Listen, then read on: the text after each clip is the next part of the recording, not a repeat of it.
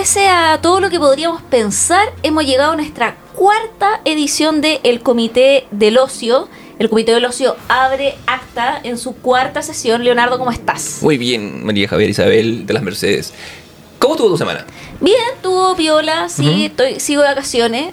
La- Esta mujer vive de vacaciones, dirá la gente. fantástico. Más no, no, estoy trabajando desde mi casa, pero todavía no ingresan los alumnillos a clase, así Ujú. que estoy ahí aprovechando de ver un poco más de tele, durmiendo con los gatitos, Oh. descansando y trabajando desde el hogar, así que tuve un congreso esta semana donde eh, me, me agarré con un caballero bigotudo que estaba yo estaba en una mesa como de masculinidad y él dijo que había que trascender el patriarcado y le dije caballero yo creo que hay que abolirlo pero bueno y eh, tuve un intercambio académico como en The Good Old- de- como, ¿cómo se llama esa frase que dicen los gringos? Como The Good Old Days. ¿Sí? Cuando uno iba a congresos, bueno, esto fue virtual, pero tuvo buena ahí la discusión. Ya, a trascender versus abolir. Claro, decía que había que trascender el patriarcado. Y tú le dijiste, caballero, eso es como rechazar para reformar. O sea, es que yo le dije que cuando uno, o sea, dije que había que, yo haría algunas pequeñas predicciones con el lenguaje, porque trascender igual cuando tú trasciendes algo, no es que lo elimines, sino como que lo dejas ir o lo dejas tras de ti, Sí. pero sigue existiendo y la lógica que lo mantiene sigue existiendo. Y a mí me parecía que lo que hay que, o sea, como que creo que eh, el verbo correcto era más bien, o el verbo más indicado era abolir, porque lo que hay que abolir son las lógicas finalmente constructivistas que ayudan a construir el patriarcado. Ver, no puedo estar más de acuerdo contigo porque, por ejemplo, tu vida, y, yo trato que la mía también, son vidas que intentan o trascienden al patriarcado en la medida Claro, que podemos. Eso, es- eso lo puede hacer el individuo. Pero abolirlo, que es algo sistémico y, y que involucra un poco al zeitgeist, eh, es, es la, es la misión. y involucra qué lógica y qué decisiones vamos a tener para ver si queremos tra- bueno si queremos trascender o abolir yo creo que el personaje al que vamos a hablar ahora quiere trascender Yo creo que el personaje del que vamos a hablar ahora en sus distintas eh, facetas, si bien él es víctima del patriarcado sin duda, no lo perpetúa ad infinitum. no no la abolirá jamás No lo diría jamás. No, y ese personaje que estamos hablando es Batman, Pararán. Un personaje que res- eh, resiste muchas interpretaciones. muchísima Eh, vamos, yo creo que la única vez que hemos ido al cine juntos, tú y yo, fue para ver el último Batman. de hecho, sí El fuimos. Batman de Pattinson. el- eh, bueno, vamos a articular un poquito el capítulo a partir del Batman de Pattinson, Sí. que yo creo que el que todos tenemos un poco más fresco porque es el último.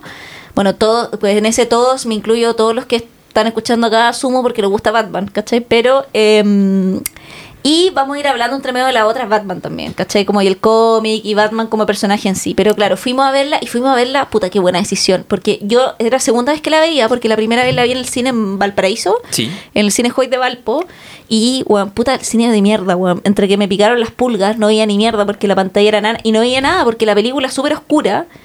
Y cuando la fui a ver contigo, que la vimos en, en IMAX, Sí, la vimos en el IMAX. de- hay escenas que no había visto la primera vez que la vi. Me contaste esto- Y esta como, revelación. no onda, como- yo decía como, oye, acá aparece este personaje porque era tan oscura que no lo vi, ¿cachai? Sí.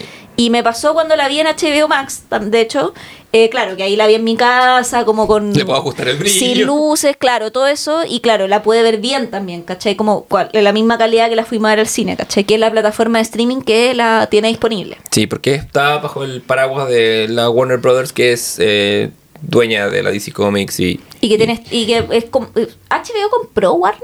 ¿Cómo la...? Hubo, hubo una fusión ahí que, Ya. que- que hizo que hace que el catálogo lo tengan en común. Desconozco la... la- pero no es como Disney que compró Fox. No es esa... No, no es, no es tan poderoso como eso el, el proceso, pero, pero ha sido más paulatino, pero siempre ha estado vinculado como a esa, a por, ese, por ese lado. Y dentro de eso, eh, la DC Comics es por supuesto una compañía muy menor dentro de este universo. No, claro. Pero, pero es muy anterior también. La DC Comics, eh, no no, sus fundaciones en la, en la posguerra o durante, o durante la Segunda Guerra Mundial. eh, y eh, De hecho, Superman, bueno, que todavía no había, pero Superman surge al alero de la Gran Depresión norteamericana. Sí, ¿cachai? creado por dos eh, jóvenes judíos socialistas. Eh, Superman lucha por los derechos del trabajador y, y sus enemigos siempre son antisindicales. Eso es un, es un- antes de ser cooptado por el sueño americano. Superman, ¿qué te pasó? ¿Qué te, ¿qué te, hicieron, qué te hicieron? Superman? ¿Qué te hicieron? Eras mi superhéroe cuando no volabas, sino que saltabas de un edificio a otro. Eh, No, y embargo- cuando los criminales eran como ladrones y gente real. Sí. O sea, como no teníamos la lógica del supervillano todavía. Claro, y si- pese a todo, si uno, si uno lo piensa, el, el archivillano de Superman es Lex Luthor, que es un potentado. Y que es un capitalista. Claro. Le quedó ese resabio igual. Sí, ahora bien, acá nuestro héroe, entre muchas comillas, es un capitalista. Absolutamente. Bueno, Sí. en The Batman eh, sigue siendo igual de capitalista, pero más emo y joven. Eh. Esta película surge, es de este año del 2022. Sí, pues del 2022. Y está dirigida y también escrita por, bueno, el guion es de eh, Matt Reeves y Peter Craig. Y es dirigida por Matt Reeves, que eh, la gente más, eh, mi- casi entre boomer y millennial, eh, lo conocerá por Felicity. Felicity. ¿Cómo olvidar gran serie Sí, en nuestros que- corazones? Eh, creada por eh, J.J. Abrams. Sí. Y Matt Reeves trabajaba, de hecho, también en la creación ahí de. Fantástico. De No sabía. Felicity. Sí. Eh, la película inicialmente no iba a ser dirigida por Matt Reeves, sino que iba a ser dirigida por Ben Affleck. El 2015 se dijo que él iba a eh, dirigir Y y, de hecho protagonizar Sí, el proyecto. Eh, después pasó todo lo que sabemos que pasó con el Batman de Ben Affleck y eh, con, con la DC en general como... con todos estos proyectos fallidos de ensayo y error, eh, que vino a reivindicar un poco también, creo que el rol de Batman de Ben Affleck con lo que sería la, el corte de Snyder Cut de la Liga de la Justicia. Eh, pero igual ya Ben Affleck había colgado los guantes de Batman, que fue como el último Batman que habíamos tenido anteriormente, y eh, que yo creo que no pudo con el peso cinematográfico de lo que fue el Batman de Nolan. Sí, no pudo. Aparte, eh, Ben Affleck no tiene. No tuvo una película de Batman para él. Él siempre fue Batman con alguien más. Claro. Aparece como aparece en esa Superman en, eh, y aparece en, la Liga de la Justicia. Mm, Yo Y- creo... O sea, aparece Superman ver- versus Sí. Batman, se llama, ¿no? Yo creo que Ben Affleck, no sé si fue un buen Batman, pero creo que fue un muy buen Bruce Wayne. Sí, yo creo que fue muy buen Ben Affleck. O sea, creo que de, de- de todos los Batman, Batmanes, Batmans, eh, ha sido el que es más difícil separar del actor. Eh, habiendo un papel que ha sido inter- interpretado por George Clooney o, por Val Kilmer o antes eh, Michael Keaton. Eh, no. Siempre ha- ha- hay un, hay un grado de inversión en el personaje, pero acá siempre es como, ah, mira, es Ben Affleck. Es muy Ben Affleck para sus cosas. Pero no es yo no lo, no lo encuentro mal, no lo rankearía mal. Es común cada tanto rankear los, a los superhéroes con las encarnaciones distintas. Yo, me parece que es competente, hace su pega. Sí, y pero ahora nos muestran por primera vez como yo diría que este es el Batman más joven, porque el anterior que había sido el de Christian Bale, el primero que es Batman Begins, igual Christian Bale está como eh, Lolo, más no tan Lolo, como Sí, no sé cómo son las edades de los actores. pero yo diría que en, en, en Batman Begins está como ya en la treintena. Sí, pero, pero, pero, pero, claro, pero es, un, pero es un Batman, o sea, la historia del personaje, el Batman, como bien dice la película, comienza. Y, este es un Batman eh, que es interesante, es un Batman de año 2, por así decirlo. Claro, el, Eh, de, Batman o el de, de- no, pues el de, El de, Pattinson, digamos. El- sí, ya, va- vamos al, eh, sí, la película propiamente tal que vamos a hablar, vamos a ir haciendo referencia a la otra, ¿cachai? Sí. Pero de Batman, claro, que el, el Batman de Pattinson, Pattinson igual es como tendrá 22, 21 años la película, menos, sub 25, ¿cachai? O sea, como... Sí. Supuestamente, eh, eh, pero es un Batman que ya viene curtido o ha tenido, tiene una relación con la policía que está establecida. Claro, eso es interesante, que no nos cuentan, puta, gracias vida, porque no nos muestran una imagen de nuevo, porque de hecho en el Joker también está, weón, de lo- del asesinato de los padres de Batman, que ya... ba- Bacán, pero weón, literal que todas las películas de Batman tengan que partir con esa weá y estoy, estoy un poco chata. Sí. Y todos sabemos que ya los papás de Batman lo asesinaron, entonces parte de esa premisa y eh, la parte como la voz en off de Batman, que eso también es una em, como novedad a las películas de Batman, porque hasta ahora no habíamos tenido a Batman como narrador de su propia historia. Siempre habíamos tenido un narrador omnisciente contándonos la historia de Batman. Y ahora Batman nos está narrando su propia historia, que no es un recurso nuevo de DC, porque de hecho ya lo habíamos visto en Harley Quinn, con de mm, la segunda de Harley Quinn, que se llama Harley Quinn and the, como la aves de presa, como Ah, of Prey, sí. Sí, ahí Harley Quinn nos cuenta su propia historia también en primera persona. Entonces, eh, no es un recurso nuevo de las películas de DC. eh, lo vemos acá desde otro tono, por supuesto. La película es nada que ver.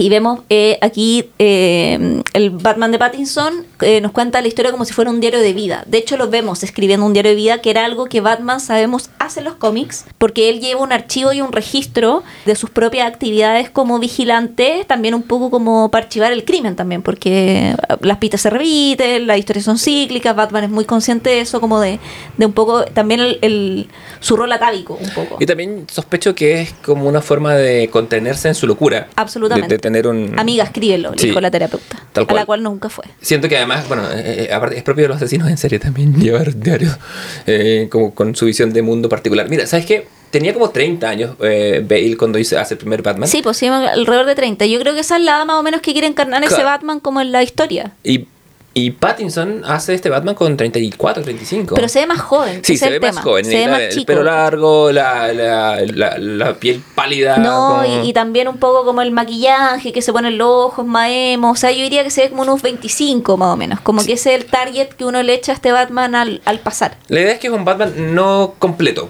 no realizado en su, Claro, en y que, su personaje. y que está muy basado en el cómic de año 2, dices tú, o más que año 1. Sí, porque ya... Estéticamente, sí, pero es, eh, claro. la- Claro, la- porque además no te cuenta el inicio.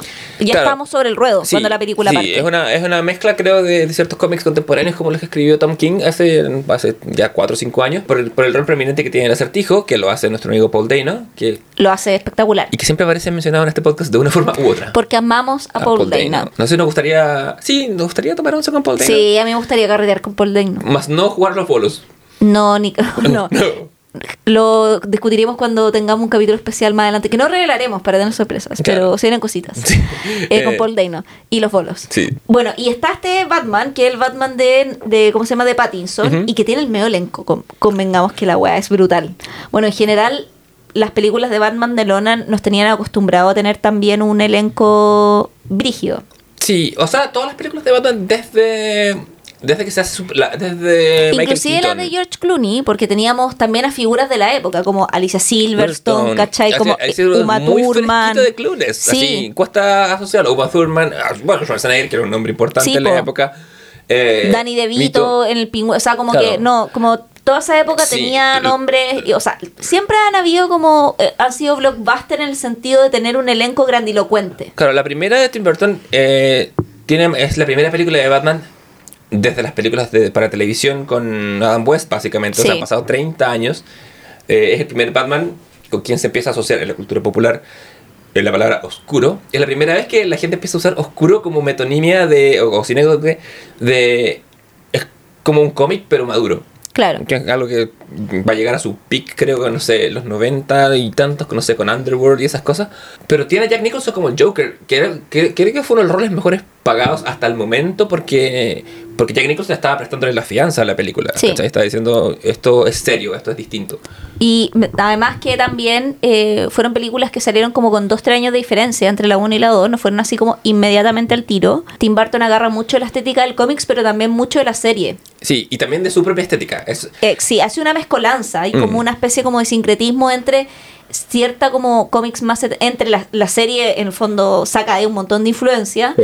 y también la propia estética de eh, Tim Burton pero creo que su estética aflora sobre todo en la segunda sí, Batman ahí se Returns, dan muchas más licencias Batman Returns es una película de Tim Burton más que Sí. una película de Batman. y la primera siento que es una película más de Batman donde él está como nutriéndose mucho más de la serie de televisión directa. De hecho, como que entre Romero, el, el, el Joker de Romero y el Joker de Nicholson hay muchas similitudes que yo creo que Nicholson se inspira bastante en el de Romero. Pero ya la segunda es una película mucho más de la estética de Tim Burton. Y creo que ahí Tim Burton se da todas las licencias estéticas que creo que en la 1 se reprimió un poquito más. Sí, yo creo que bueno, tenía menos nombre de estrellato él aún, estaba en- y tenía quizá más presiones por otros lados, como estaba más constreñido. En cambio acá, nada, pues se suelta... Cuando Tim Burton se suelta las trenzas sale un circo o una carpa de circo. Claro. Pasa en Gran Pez, pasa acá, eh, siempre... a veces con resultados que nos gustan y a veces con resultados que no nos gustan. ¿Qué le dicen el País de las Maravillas? Hoy sí, no hablemos a huevo. No, por favor, no. Pero Dumbo, dedito arriba. A mí me gusta mucho. Me gusta mucho el Dumbo de Tim Burton. Mira, esto no lo habíamos comentado nunca. Y, Nunca. no. Fue- eh, eh, acaba de ocurrir en Un vivo, momento. puta, pero Sí, es, fantástico. es, weón, es hermosa película, weón. Sí. Y, y- y muy similar como Resabios del Gran Pez. Sí. Como ese Barton, que era el mejo- un- uno Es- de los... Ese es, el- uno de los mejores. Es uno de los Yo mejores creo, a mí, honestamente, y sin eh, descarrilar el tema, pero el mejor Barton es el de Gran Pez. Sí, pero el lejos, Barton que más me gusta es el de Ed Wood, Sí. que es una película que la llevo en mi corazón. O el del lejano mundo de Jack también. Como, También, sí, sí. yo creo que, que ese son es como el mejor Barton, pero el Barton que más me gusta es el de Gran Pez. Como que el Gran Pez es como mi safe blanket. Brigio. Sí. Eh, bueno, a ver, tú tienes una buena relación con tu padre. Sí, pues. así que ahí hay una... hay temas. Volvamos a Batman antes de que nos vayamos a Burton. Sí, bueno, y está esta estética, después vienen la 3 y la 4. Sí. Eh, la 4 dirigió fue por Schumacher. ¿La 3 también? La 3 también. Sí. Y yo creo, ¿sabes que hay gente que la encuentra como las juegas? Y, y sí son malas, pero responden, o sea, pero responden una estética que es la estética plástica de la época. Sí, es una estética plástica. La estética de los villanos y las luchas con flúor y neón son entre raves y, lo, y Pride Parades, ¿cachai? Sí, po. El traje de Batman es un traje de látex con pezones. Y tiene eh, eh, eh, esas tomas que No, y además que en la 4 hay toda una tensión gay entre Batman y Robin que en la 3 era inexistente. Sí. ¿cachai? Como que la 3 intenta. eh, siento que la 3 intenta hacer como un paso de el, un Batman menos caricaturesco, que es como lo que había aparecido en la 2, para volverlo un Batman un poco más como serio, como el personaje de Batman. Más la película igual falla en esa como. La 3 Returns con... Eh, donde está la Nicole Kidman, Nicole Kidman. Val Kilmer. Sí, Sí. Val Kilmer es Batman titular. Sí. Y es Jamie Lee Jones. No, sí, está, Jamie Lee Jones. no, está Tommy Lee Jones. Tommy Lee Jones. está- como, eh, mm, como dos caras. como Harvey Dent, claro. Oh, spoiler. Spoiler. Eh, eh, y está mm, el acertijo, Que es, lo en la punta de la lengua. eh, Jim Carrey. Carrey. Iba a decir el comediante blanco de Living Color. A ese nivel está mi cerebro de Google. En vez de Jim Carrey está- Pero bueno. sí, bueno, y tenemos esa estética más plástica y como que ahí supuestamente Batman llega a la decadencia y es como ya este personaje ya no lo podemos salvar, está, es ridículo, hasta que aparece Christopher Nolan, que también convenga, bueno, Christopher Nolan ya venía de película antes importante, pero un poco también creo que en términos mediáticos y mundiales la trilogía Batman de Nolan lo posiciona a un nivel como en el nivel de poder en Hollywood que tiene ahora Nolan. Sí, Nolan se vuelve un nombre gracias a Batman. Sí, O sea, antes había dirigido Memento, que es una gran película. absolutamente. Como película de debut, de, de debut y todo, pero... pero es una ópera prima espectacular. Sí, y, y me gusta, siempre, siempre me gustan, creo que los mejores directores, y todos los directores buenos operan mejor eh, cuando están, cuando tienen poco presupuesto. Sí. Pero... Porque tiene que ser más ingenioso. Sí, ahí se ve cómo es la cosa. No, donde las papas queman, ¿ah? Exactamente. Ah, ah, te quiero ver postulando un Fontan. Sí, po. así que, em, bueno, y eh, a mí me gustan mucho las Batman de Nolan, más. Eh, son las Batman de Nolan, no tienen nada que ver con el cómic. No. Ni, Mm, ni Batman tienen, o sea, se inspira un poco en este personaje atávico, oscuro, pero eh, también creo que para mí la, me- la mejor es la 2, eh, que Sí, es la que tiene al. Joker de Heath. Ledger.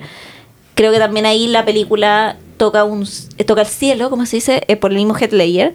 Eh, la 3 me parece interesante, pero creo que tiene weas muy Fachas. panfleteras y fachas. Se como... cae, se cae- bueno, se encuentra en una contradicción, más allá de, la- de la- de las políticas de Nolan o no, plantea una revolución en, en- en manos de, de Bane, eh, y tu héroe tenés que de- revelar sus colores, es decir, Batman, cuando tú lo deconstruyes, es esencialmente un personaje fascista, ¿cachai? O sea, siempre lo ha sido. Sí. Está con los pacos.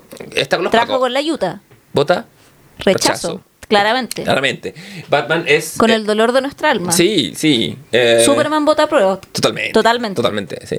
Superman eh, nos, deja, nos deja redactar la constitución, aunque él lo hubiera redactado mejor. Sí. Pero nos apoya. Pero pese a eso nos gusta más Batman. ¿Cachai que somos hueones? Sí, por eso los humanos tenemos la, hueá que merecemos. Porque... No, pues somos tontos. To- somos sí, tontos. tontos, sí. No, ¿Por qué no estamos haciendo este podcast de Sobre Superman? Superman, No, sí. dijimos, no, Batman, Batman, facho. sí. Mira, pues, weón. Nos encanta. Gente tonta. Es un, es un, un, un cuico que se viste para ir a pegarle a los pobres, o sea, eso es. Ese es. De, de hecho, eso es el Eh. Batman de Pattinson. Sí. El de ahora. Sí, lo, lo que lo hace mucho más expreso, con, con un nivel de, de violencia que me parece que denuncia también en la película, más que, más que glorifica. Y también lo, denu- lo, lo instalan como cuico, como que es la primera vez que ocurre también en las películas de, de Batman, que es cuando el personaje Selina Kyle.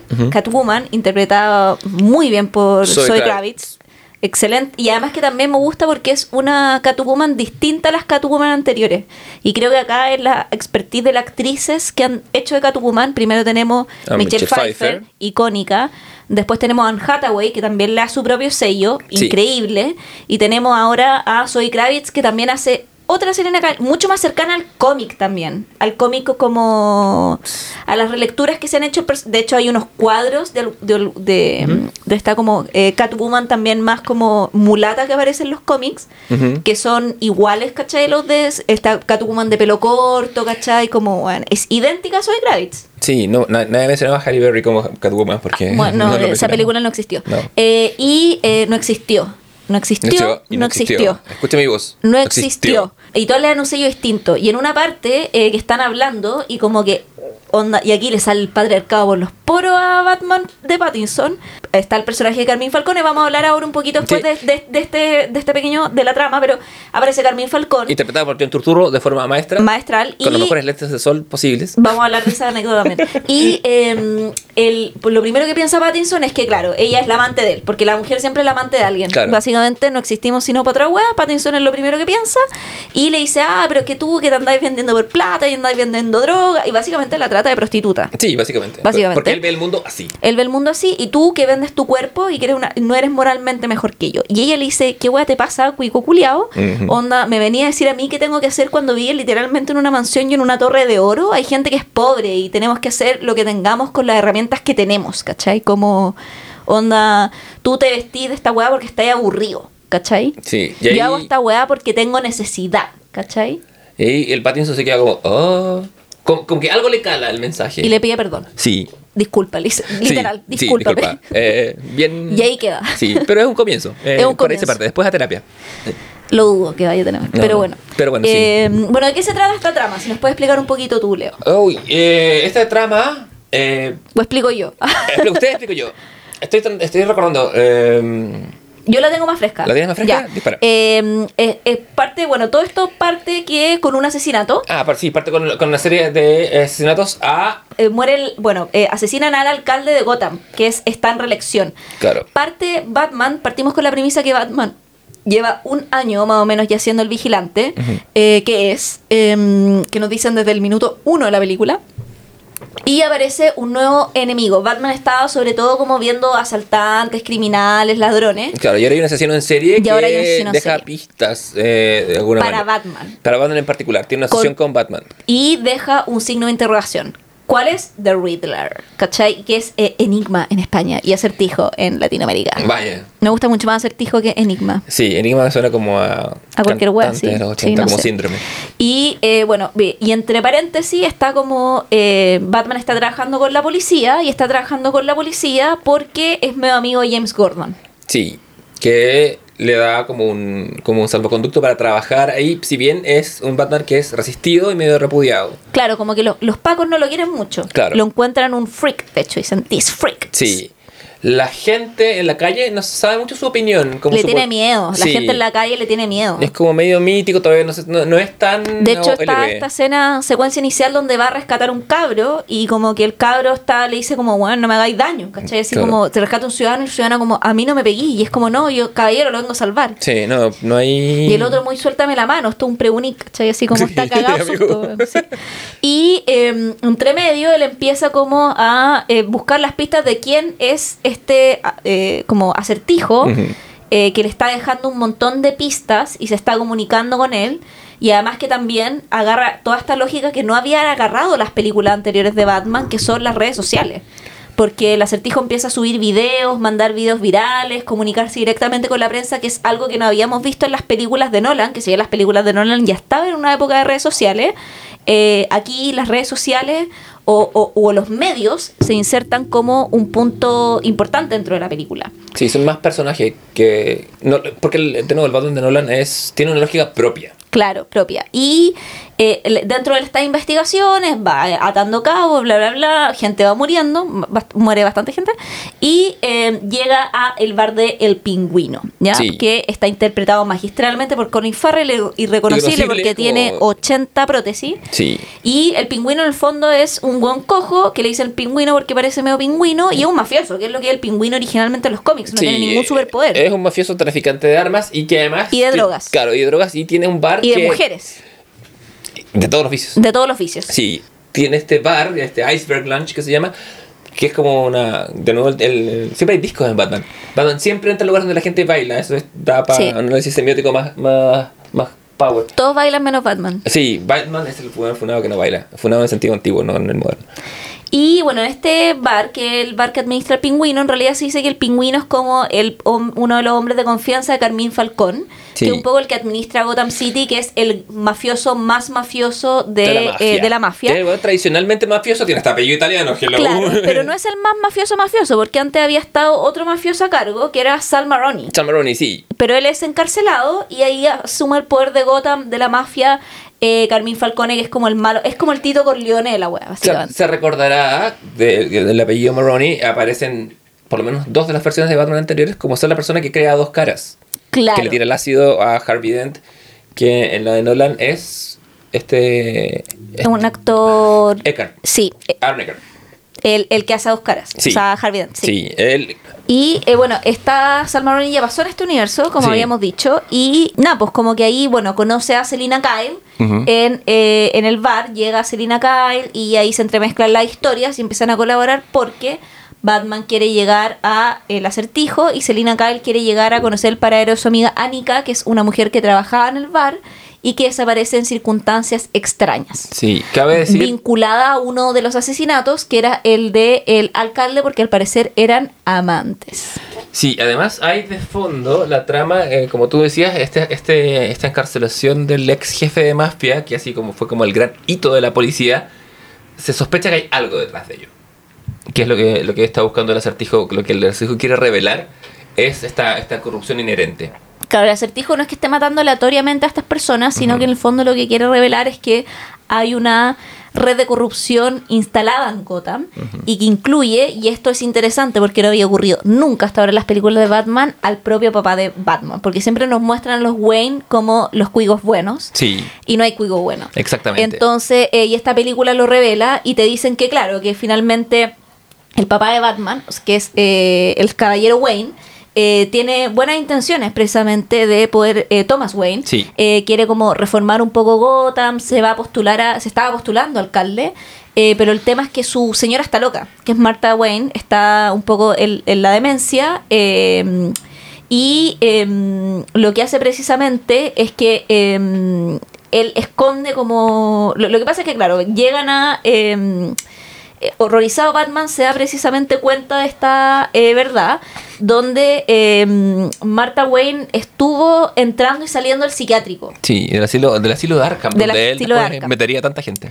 Pero él, eh, ella entra y sale de ahí precisamente porque eh, viene de una familia bastante disfuncional también, que es lo que nos revelan en la, en la ¿cómo se llama? En la, mm, eh, eh, su familia, la familia de Marta tiene un pasado bien oscuro y tiene un y ella tiene como un pasado de enfermedades mentales bien brígido. Creo que la película, no recuerdo muy bien, corrígeme, con- comentaban que el, el papá de Marta asesinó a la mamá de Marta y después se suicidó y ella vio todo eso, creo que ese Sí, fue ella es como testigo ese es de como el eso. origen de su trauma. Claro, lo que la, la deja más que bastante imbalanceada. y- Claro, como que lo que dan a entender es que los eh, los los la familia de, de Marta, que ya era, de hecho son los Arkham, porque ella es Marta Marta Arkham. Arkham, eh, estaban crazy. La familia estaba muy loca y ella está, queda desbalanceada por todo esto, se casa con Thomas Wayne y el otro contrincante de cuando va a ser eh, candidato a alcalde se entera esta weá, lo va a divulgar y ahí llega precisamente, eh, ¿cómo se llama? Eh, Wayne Donde Falcón.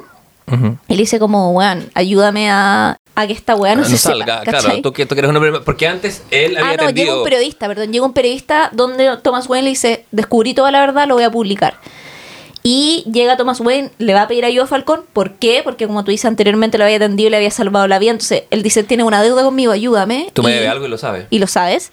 Y el loco se pide al periodista, pues, bueno, si es mafioso, Claro, que igual espera que haga. Sí, no fuiste a donde el editor, fuiste a... Claro, y ahí Eh, eh, Bruce le dice a Alfred, ¿por qué no me dijiste esta weá? Porque Alfred, por- es más, eh, hecho por Andy Serkis, Sí, magistralmente. totalmente, muy... Otro Alfred, que- además. Sí, qué bueno verlo en pantalla y no detrás de Sí, una bueno, máscara y no detrás de Gollum. o de Snoke. Sí, y em, nos dice ahí precisamente que em, el papá se arrepintió apenas pasó esta weá. De hecho, antes de que se pitiera el periodista, cacha como esta weá no la debía haber hecho, pero ya era muy tarde. Y él intenta remediar y hacerse cargo de sus pecados y la weá, bla, bla, bla. Pero, ahí se, pero la acabó igual. Sí, y ahí po. sale también esta imagen como de que eh, de la perfección de Thomas Wayne como un gran hombre. Y eso nunca lo habíamos visto antes, en pantalla al menos. No, no, no lo habíamos visto. Eh, es una idea que ha ido permeando el cómic con los años. En los últimos, te diría, 15 años ha, ha habido como sucesivas por distintos escritores que van agregando al mito de Batman, porque Batman es una criatura mitológica a estas alturas. Es que atávico, yo creo. Que esa es como también una diferencia que siento que tiene DC con Marvel. Que siento que DC tiene personajes que son mucho más atávicos, como culturalmente hablando, como Superman y Batman, como Superman, como este. Eh, mucho más bíblico, como eh, como eh, con la con etapas mucho más bíblicas como de resurrección, muerte, como el hijo Su- de la luz, un- ¿cachai? es el hijo del dios sol. solar, es Apolo, O sea, es el mito del dios, del dios solar, básicamente. Incluido, eh, con el debido respeto a nuestros auditores, incluido Jesucristo, ¿cachai? Es, es alguien que muere y resucita con Claro. el poder del sol, que es como la primavera, como pasa con Cristo y la Pascua, ¿cachai? Exacto. Eh, corresponde al arquetipo del dios solar de lo que está, lo que es bueno y verdadero y bonito en, en la humanidad. Versus Batman que tiene una, un rol atávico mucho más como chamánico inclusive, como del héroe de la noche, como más ligado como a las figuras más como... eh, Del, del bajo mundo no figurado, sino literal. eh, es eh, vive, Bueno, su base es una caverna. Vive entre murciélagos y criaturas de la noche. Es eh, obedece a, a- lógicas de, de oscuridad en el sentido literal. y trabaja de noche también. po. Sí, pues y existe ahí y, y emerge hacia, eh, no como Superman que vuela, sobrevuela, ¿cachai? Sobre nosotros. El- el- en ese sentido, claro, son íconos los que crea DC. A, su- a sus. eh, nos aproximamos a los 90 años de Batman. Sí. O sea, van a ser el, 20 el 29, son los, 30 los 90 años de Batman. Y Batman va a existir Sí, va a seguir existiendo. después de que nosotros nos muramos. Sí, o sea, bueno, se está confirmada la secuela con Pattinson de esta película. Y, y, y y el personaje resiste mucho. Sí, creado el, el 39 como, como un héroe enmascarado para que combate el crimen y medio motivado por, la, por, la- por el éxito de Superman, ha tomado, ha tenido distintas versiones. Como primero era un combatiente como del, del crimen organizado también, con su- su- sus rivales eran mafiosos y en algún momento sus rivales se vuelven como criminales como, como con chaya, como con efecto y especial. ahí es donde cago un poco, encuentro yo, cuando empieza a pelear como con el monstruo del pantano, Claro, ahí pero- nos vamos a la mierda. Pero, pero antes de eso tenía cosas como un huevo que deja pistas, un payaso asesino que es el guasón, una Claro, mujer pero todos, gato. son, pero todos son mafiosos medio Sí, performativos. Esa es la wea, sí, son, mafiosos performativos. Son mafiosos fabulosos. Son mafiosos fabulosos, son Sí. mafiosos performativos. Yo me maquillo, yo me visto de gata, yo ando con un paraguas de jopista.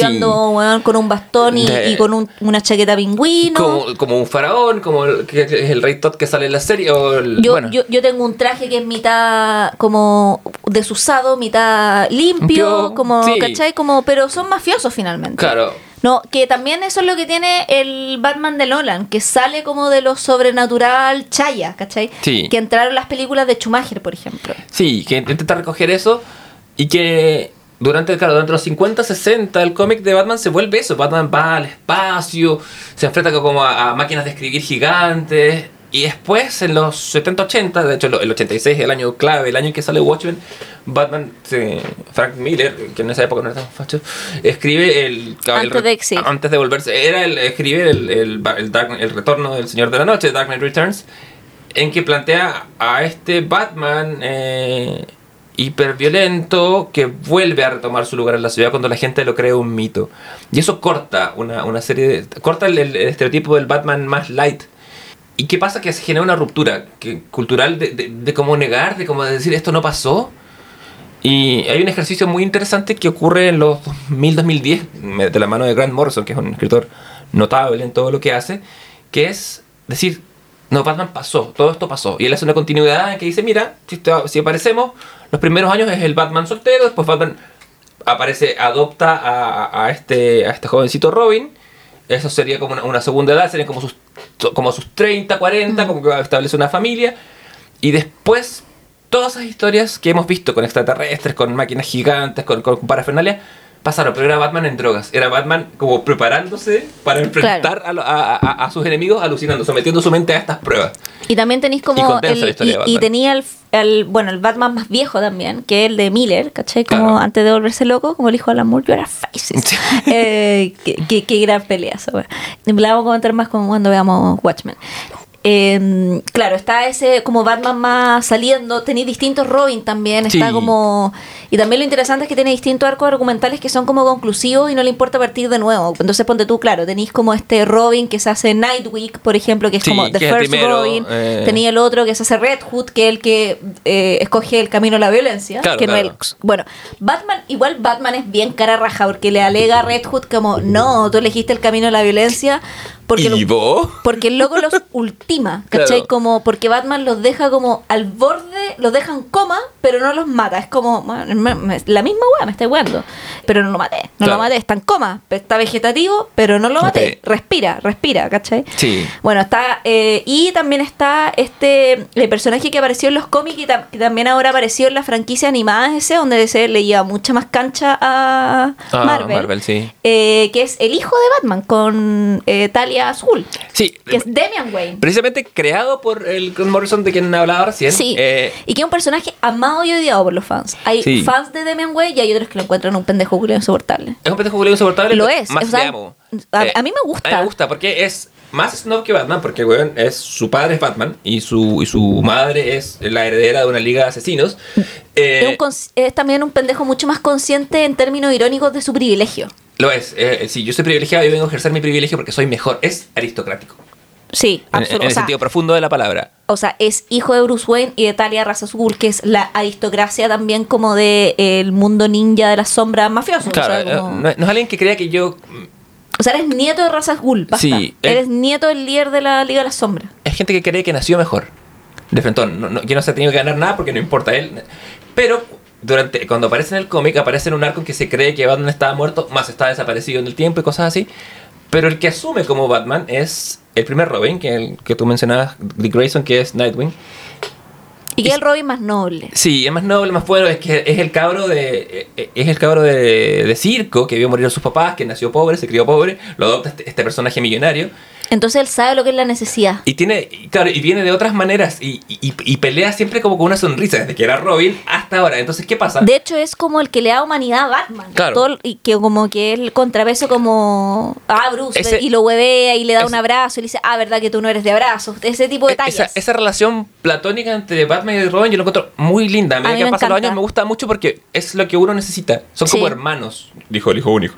Eh, Son como hermanos, pero también es como... O sea, no es su padre, pero es como muy... Es su padre slash hermano mayor igual, ¿cachai? Como Sí. que Batman siente una responsabilidad. Y es como también el entrenamiento que le sirve para tener algunas escasas competencias sociales con Demian. Claro, porque el momento en que Batman se encuentra con su primer Robin, ve a este niño que es todo lo es el niño que él no fue. El niño feliz, que se viste en colores brillantes, Mm. que salta riéndose. Y Robin ve a este adulto que tiene plata, tiene los autos, tiene los juguetes. y teniendo la misma historia, porque Claro. los dos son huérfanos. Claro, teniendo los, los dos llegan al fenómeno de esferas distintas y se encuentran y se reconocen como tenemos la misma herida, pero somos distintos. Y eso lo encuentro hermoso estructuralmente. Bueno, este muchacho crecido hace de Batman y Damien, que hemos establecido que es un conche de su madre, aristocrático, etcétera, Mm. está de su Robin y tenemos un contrapunto. Tenemos por Demian fin- está de carrete en Zapallar cuando fue el COVID. Porque De- las reglas para él no existen. Por supuesto, Damien puso La la, casa y- es de él, él puso la casa. Puso la casa, ¿no? Y armó esos carretes en, en lancha, en Sí, el círculo de lanchas. sí. Ahí estaba él.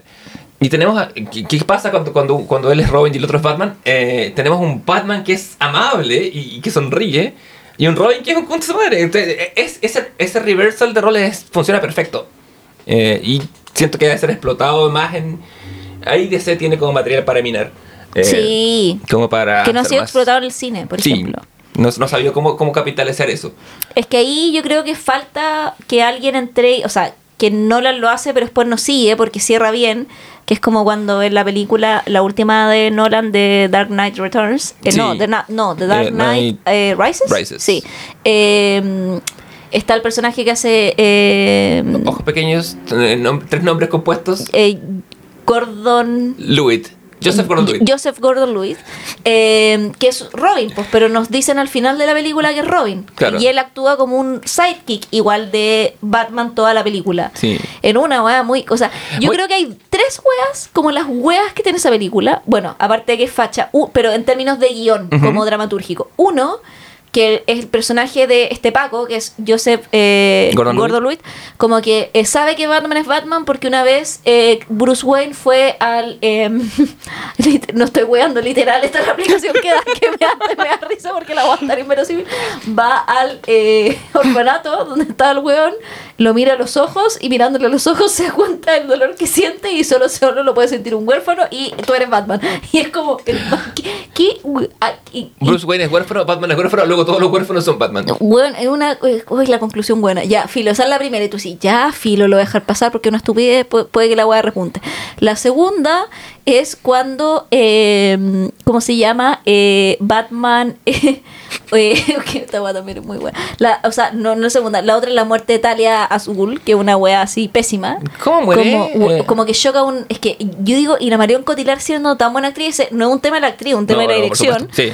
que como que choca el camión en el que va y dice como you, you are all dead y de repente como que la loca hablaba inglés perfecto y de repente saca un acento así como árabe, ¿cachai? De la nada y como que muere así como "Ah", como que literal es como que se le cae el cuello y tú no así acordaba. como bueno así la wea horrible y la otra wea así como inverosímil es puta no sé eh, tenía una tercera más pero no me acuerdo cuál es la Es que otra varias. Batman detiene un misil nuclear y sobrevive. Ah, bueno, Es muy sí, campi, todas esas weas son inverosímiles, sí. Sí, hay, harto, hay harto. Esa, no, esa película yo la encuentro bien mala, en verdad.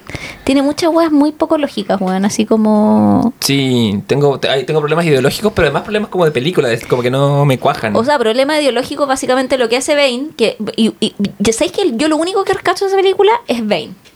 Why?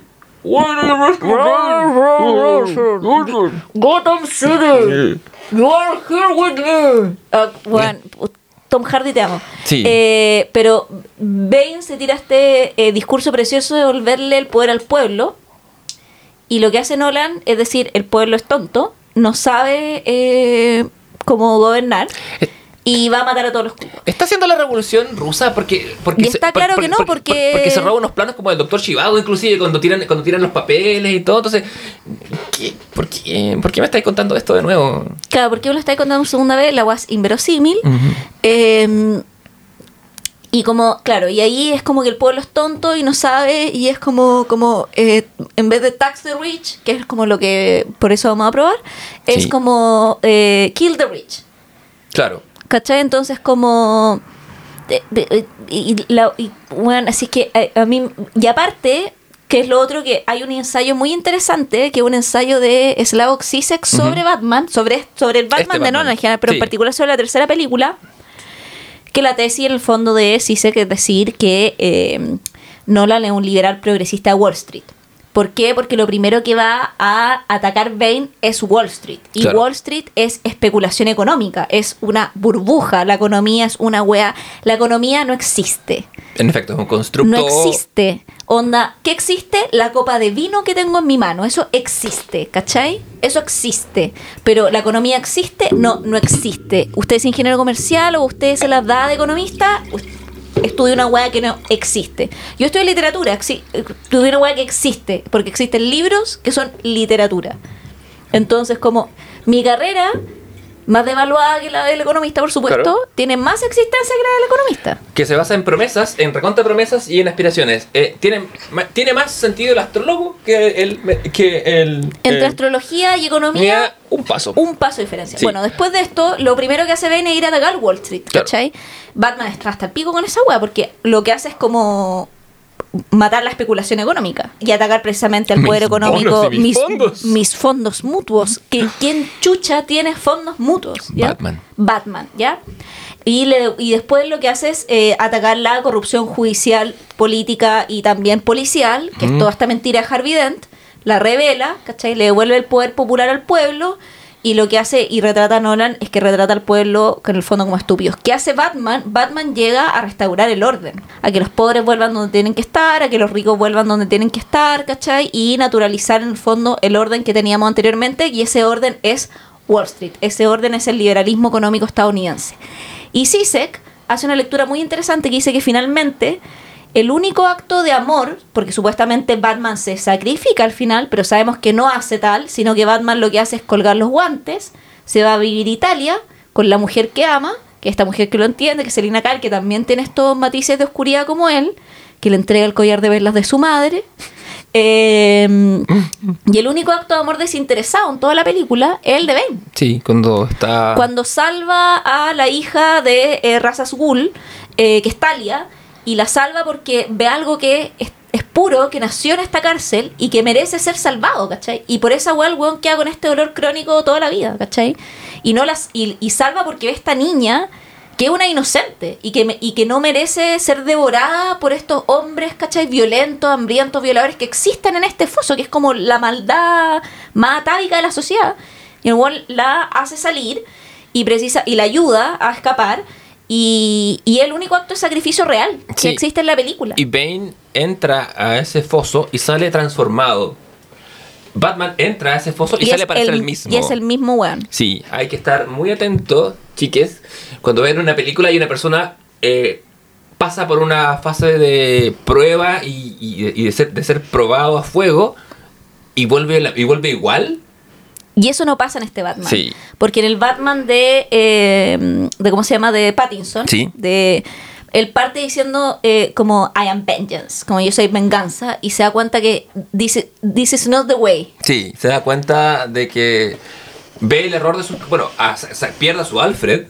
Casi, Ojo. casi. Casi se sobrevive. Sí, pues sobrevive. no sí, acuérdate que lo eh, despierta y la primera weá que le dice es como, ¿por qué no me dijiste? ¿Por qué no me dijiste que mi papá era malo? ¿Por sí, qué no me toda la dijiste? razón, me había olvidado es que Andy Serkis es demasiado valioso para matarlo. Sí. Me había olvidado de ese detalle, no tan no pero, menor. pero pero ve el peligro de perder a alguien porque en las anteriores Batman no había ni un ah bueno sí en el de Nolan pierde a como hasta loca que le inventa Ah, sí, Katie Holmes slash eh, Magic Sí. que cambia de eh, cambia de actriz en- entre películas. Pero, pero sí, es, es un Batman que, que asume el riesgo de la pérdida y, y que da atisbos de cambiar. No sé. o sea sí porque al final de hecho se da- o sea como que se tira este lo que me, me gusta de la película es que no te a diferencia de las Batman de Nolan que pontifican pero más que el propio pontífice esta no te pontifica ni una wea porque uno Batman pierde al final del día porque la película termina con la premisa de que el, el- el acertijo va a poner una serie de bombas eh, porque por internet se hizo como una, como una especie de squad muy en rememoranza del squad que toma el Capitolio hace un- Sí, nada en eh, Estados Unidos. muy- en, en- en foros y chats muy símil de, de, lo- de todos los, de los- los foros donde se planifican, más, donde se anuncian las masacres escolares. Toda esa agua, Está si toda esa agua está- está ahí, sí, existe. O sea, no existe. es como que esté inventando la pólvora, ¿cachai? Y lo que hace precisamente es, bueno, el loco es encarcelado, revela todo su plan, revela toda la corrupción, logra su plan, porque su plan era finalmente como matar a eh, Falcón. Claro. Y termina Carmín Falcón eh, muriendo, ¿cachai? Como eh, a manos de un a manos de él, porque en el fondo él estaba como esperando que lo llevara a un punto estratégico para poder dispararle con un arma. Claro, eh, Eh, con un... ¿Cómo se llama estas? Como... que tienen mirador? No, la... ¿Es un arma de caza o es como un arma de No, como de, de los francotirador? sna- eso, de francotirador, de, de, de- De los claro, snipers de los snipers que le dicen. De los Y- snipers. de lo- claro. Y la wea es que eh, el buen pone distintas bombas y esas bombas van a hacer Gotham una isla, porque básicamente es Manhattan. Claro. Y va a hacer que la isla se inunde. Y eh, Batman no lo logra impedir, pues. La No. wea explota y la isla se inunda, pues. Y debe morir caleta gente. Y Batman lo que hace es ayudar a salvar a los buenos que puede. Tal vez que puede. Hay, creo que es una, es una buena señal de, de- de- como de, de actualización del personaje. Tanto eso como el Batman de Nolan insertaba o, traducía a ficción un, un ideal, un, un- ente platónico. Y decía, "Va, si, y uno pensaba, si Batman existiera en el mundo real, podría ser como esto. Más no, sería, eso solamente es en el mundo de Nolan. Por los tomas, porque Batman solo aparece de noche. Acá Batman aparece ah, como en la tarde de repente. Y cuando En comienza, el de Pattinson. En el de Pattinson, sí. Igual aparece en la tarde muy como en el atardecer, pero, Pero- pero, pero igual, pero en el, pero en el Nolan igual aparece de día, ojo, pero en caso- caleta de veces. Pero en casos medio. Ya hacia el final, en la tercera, ¿no? En la- La- no, en la tercera pelea, o sea, la Sí, última pelea es a la luz, a porque, plena luz del porque- día. porque está todo como el mundo al revés, ¿cachai? Sí, la, la 1 y la 2 No, es solo en la noche. Solo en la noche, que es el Batman como activo. Sí. Acá. Eh, La pero- 3 es bien mala, weón. Es bien sí, no, sí. súper mala. Eh, A mí me carga, la verdad. El Sí. La, de, la de Pattinson, que tenemos un Batman que al aparecer así, encuentro que se ve ridículo. Y, me- y es la idea de que se vea ridículo. Y los policías lo ven y, y lo encuentran. Pues, ah, por eso le dicen, you are, you are a freak. Sí, y como eh, y, y- usa tomas, usa, usa planos, usa planos generales o, tomas, o planos más alejados, cosa que veamos que entre medio de la realidad o del mundo que, que en el que habitamos nosotros hay un weón con unas orejitas. Eh, y que se ve Que es absurdo. el del cómic, Sí. ¿cachai? Pero, pero, pero entre las sombras estilizado es fácil darle una- un aspecto como de gárgola. En cambio acá es como, ¿quién es este weón disfrazado? Y lo que tú decís, me- a mí me parece que es quizá el, más, el triunfo más grande de la película es presentar a este Batman que es un rescatador más al final. Claro, y, que al final igual reflexiona como, oh, estaré haciendo lo correcto, como se da cuenta que la venganza como que no es, no es la forma, como... Que, que no es buena. Mata al alma y la Envenena, ¿cachai? claro. Como, y ahí también, y está la reflexión final que, que es también esta como imagen de las rutas separadas, Ujú. porque Selina se queda a ayudarlo como a pelear con, con estos locos fascistas al final. Ella está yendo a la ciudad y como que se devuelve en un último acto de ya te ayudo, le, le sal- le salva la vida también, de hecho. Eh, pero después en el fondo se separan porque ella le dice como hermano, esta ciudad no puede ser salvada. Como déjala ir, ¿cachai? Sí. Y ahí él se dice, y ahí está también como la weá más esperanzadora de este Batman que dice como, no, la ciudad merece y ser salvada, ¿cachai? Me voy a quedar onda como a, a intentar salvarla, ¿cachai? Y intenta como... eh, y, y al final se queda con, la, con esa reflexión como de ya voy a ayudar a recuperar la ciudad y voy a prometer como a inspirar, en vez de inspirar venganza y miedo, voy a inspirar esperanza a que pueda haber un cambio. Medio Diego Torre igual la reflexión ahora que uno la hice, muy Sí. color esperanza la weá. Puta, suena muy cursi, pero en la película está mejor ejecutado en términos de guion de como yo lo estoy planteando ahora en términos de Diego Torres color esperanza. O sea, eh, yo- Saber que se puede. Como, No. con, como vimos la semana pasada con Everything Everywhere All at Once y con esto, cuando tú logras dar un mensaje cursi de una manera que no sea cursi, estás haciendo las cosas bien. Exacto. Es, una, es un triunfo de la, de la película poder comunicar eso. Versus el Batman de Nolan, especialmente el último, el, el- el malo. Como odiamos ese concha su madre. Puta, sí. Y, y- y- que, y que salva a la ciudad gótica de, un, de, un- de, un- de una, de una hecatombe nuclear a, a su pena de, de, de- de parecer que muere. Eh, claro, si Nolan. ¿Cómo hubieran hecho Nolan esto? Eh, eh, probablemente Batman habría salvado de alguna manera imposible a Gotham y no habría habido inundación. No, pues no habría habido inundación.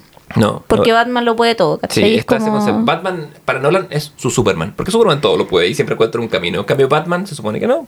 Más, empero, Claro, y, y- y hace lo que puede con lo que tiene, ¿cachai? Y además un cabro de 24 años. O sea, como también veamos la proporción de la weá, ¿cachai? sí, que- como... que, trabaja básicamente solo. Porque pasa entonces, no, eh, su, su mayordomo ayuda, está en, en la clínica. Claro, en ese minuto está solo, que Alfred es muy psychic, igual dentro de su... Y todo también es mucho menos tecnológico que en la anterior. O sea, lo más tecnológico es como, no sé... Tiene un reconocimiento de Tiene tecnología, pero es medio tiene como unos... como... Que yo creo que esa weá existir. O, algo similar. Tiene como unos... ¿Sí existe? Esos lentes de- Sí, sí, como sí. unos lentes de contacto que graban, que son como cámaras. Sí. Y como el Batmobile. Que igual la escena de secuencia de persecución del Bat... Porque hay una escena de secuencia donde él persigue al pingüino con el Batmobile. Y esa toda raja. A mí me gusta, pero encuentro, la encuentro muy chiche. Encuentro que, que una película eh, más, más armónica. Pero está bien hecho Más aristotélica. Ah.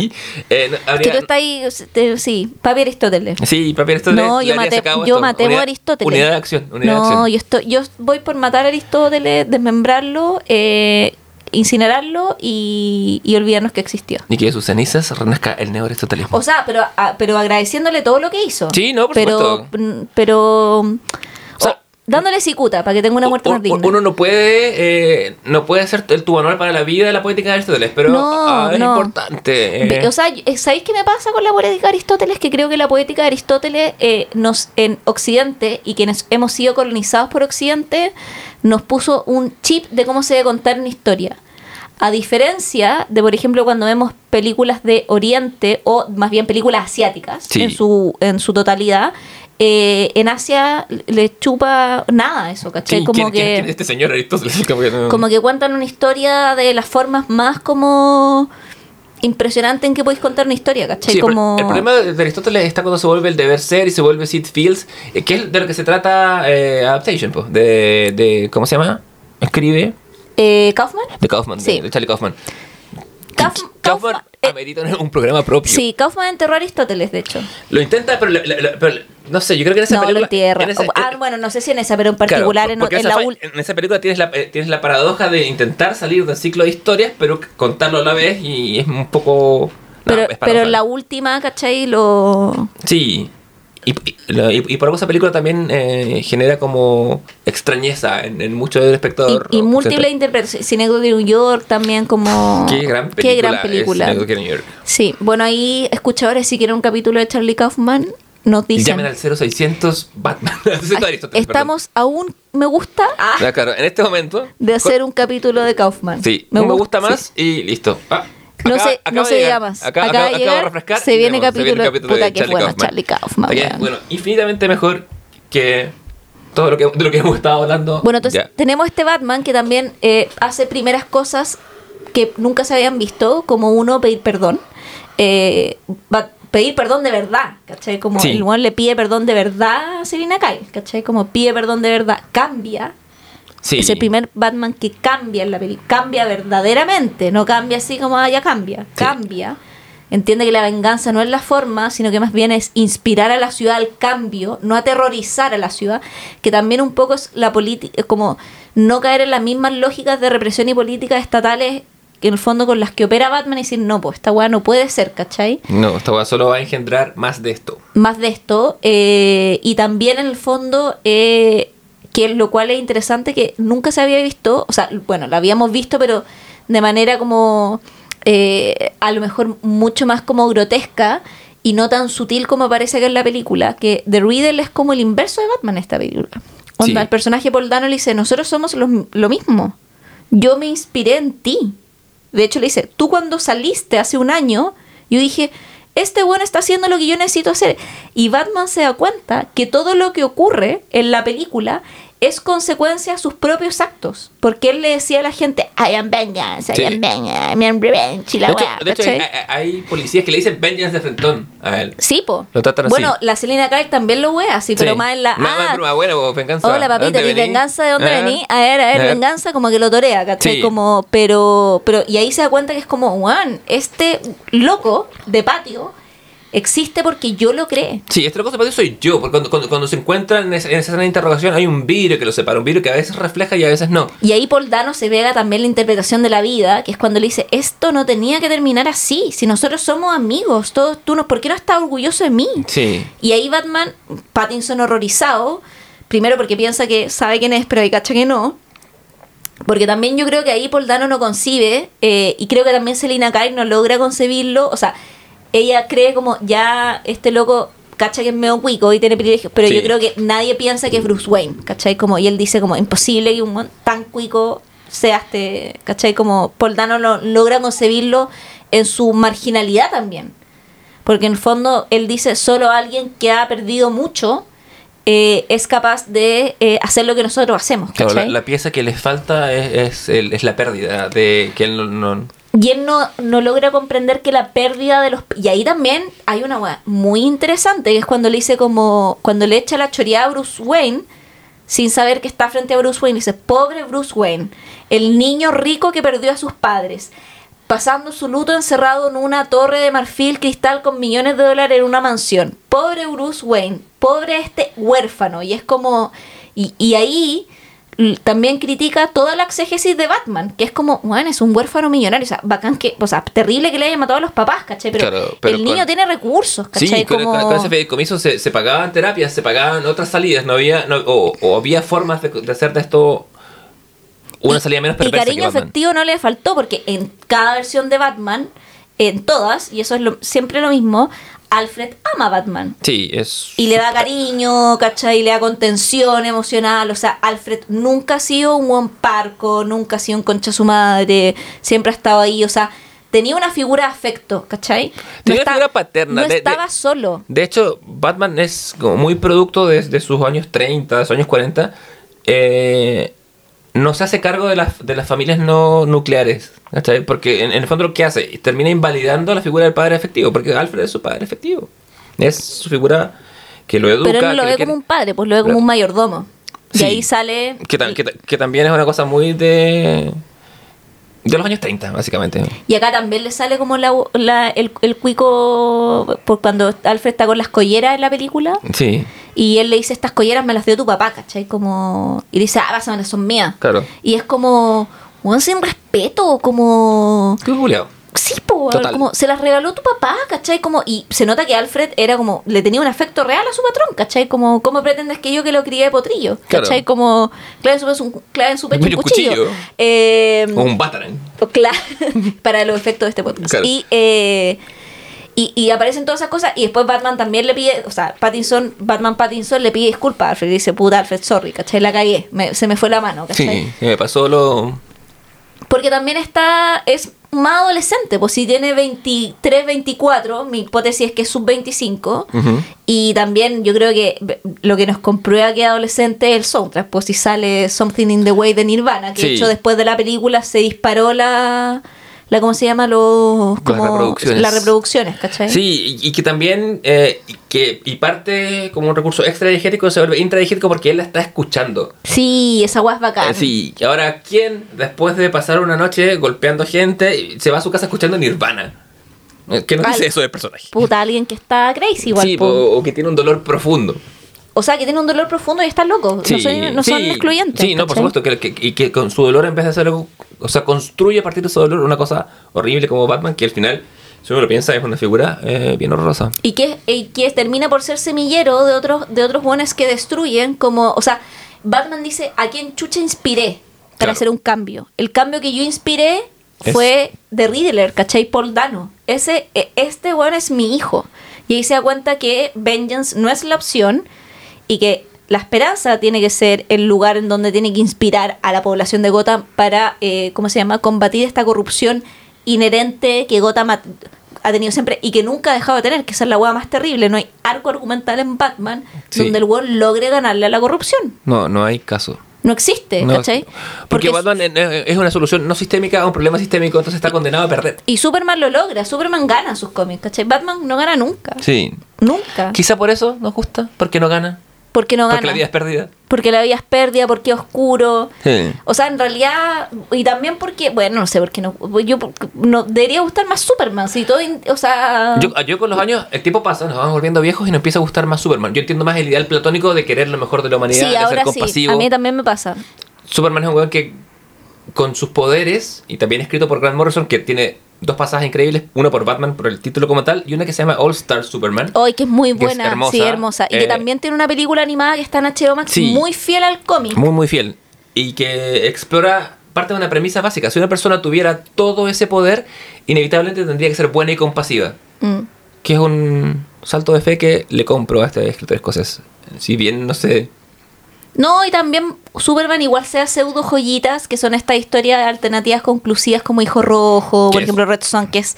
Y que también Hermosa. ahí Batman es un loco culiado, porque es como un eh, revolucionario eh, re- Bolchevique. bolchevi- bueno, es- Sí, es, bacán. eh, sí, sí. con su gorrito y todo, pero... Eh, Y Batman también se ha dado esas licencias. Tiene Gotham Gaslight, que Sí. es este arco conclusivo que es como qué pasaría si Batman pasara el 1800. claro. Y, y está ambientada y es una, una obra llega el conclusiva y ya termina. con- con- Está Batman Ninja, que por efectos de viaje en el tiempo viaja al pasado y todo ocurre en Claro. Japón. Y, y de hecho la película animada es bacán porque cuando viajan a Japón hablan en japonés, ¿cachai? Ah. Eh, entonces también tiene estas como licencias más creativas eh, que me gustan mucho tanto el personaje de Superman como Batman, que se ha dado edición en el último tiempo, pero eh, sin pocas... que creo que la pretensión del multiverso de, de, de, mm, Marvel. Marvel fue su ruina, weón. Va a ser su ruina. Va a ser su ruina. va a ser en, en- el, el, el- el féretro de Marvel será enterrado en el multiverso. Además, en cambio, eh, claro, DC tiene esta cosa quizás, ¿no? Como Crisis Tierra Infinita, que ahí junto un montón, o sea, O sea, ahí tira toda la carne en la parrilla, pero un proyecto que nace ahí y muere ahí. Siendo, siendo en el estricto rigor, DC Comics tiene un multiverso mucho antes que Marvel. Mucho, mucho antes. Lo cual le trae problemas de continuidad y, y cosas que no se sabe si qué pasó, ni qué pasó.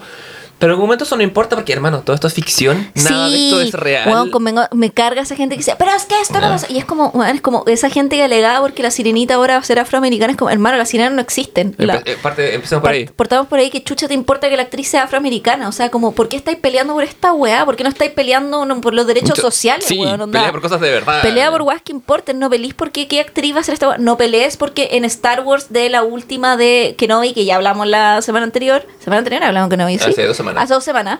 Eh, Tres, perdón, no, tres fue al comienzo. Tres o al Vaya. comienzo, vaya. Un mes llevamos Un- haciendo esto. No, tres semanas, hasta la tercera. Ah, no, la la cuarta. Tenías sí, razón. Un mes. ¿Cómo un pasa mes, el ¿cómo tiempo? pasa el tiempo? Dios Siento que hubiera sido la semana pasada. Yo también, siento que hubiera sido la semana pasada. Y eh, como diciendo, no, que en línea los problemas de continuidad Star Wars. Como, ¿Qué me importa la continuidad? Weón, es una space opera. Uno, no existe, no, weón, no, space opera. Existe ópera, ópera espacial, ya te lo dice todo, ¿cachai? Sí. Cuéntame una historia buena. No me, no, que de ahí si pasó o no pasó. Es ficción, eso. Sí, Cuéntame una historia nueva, o sea, nueva, buena. No, o sea, nueva dentro de la medida de lo posible, porque todo ya se ha escrito, Sí. pero. Hola, Borges. Hola Borges, pero. Eh, Pero hola Borges, Papi Borges. my old friend. Sí. Em, Papito Borges, le vamos a hacer un capítulo después.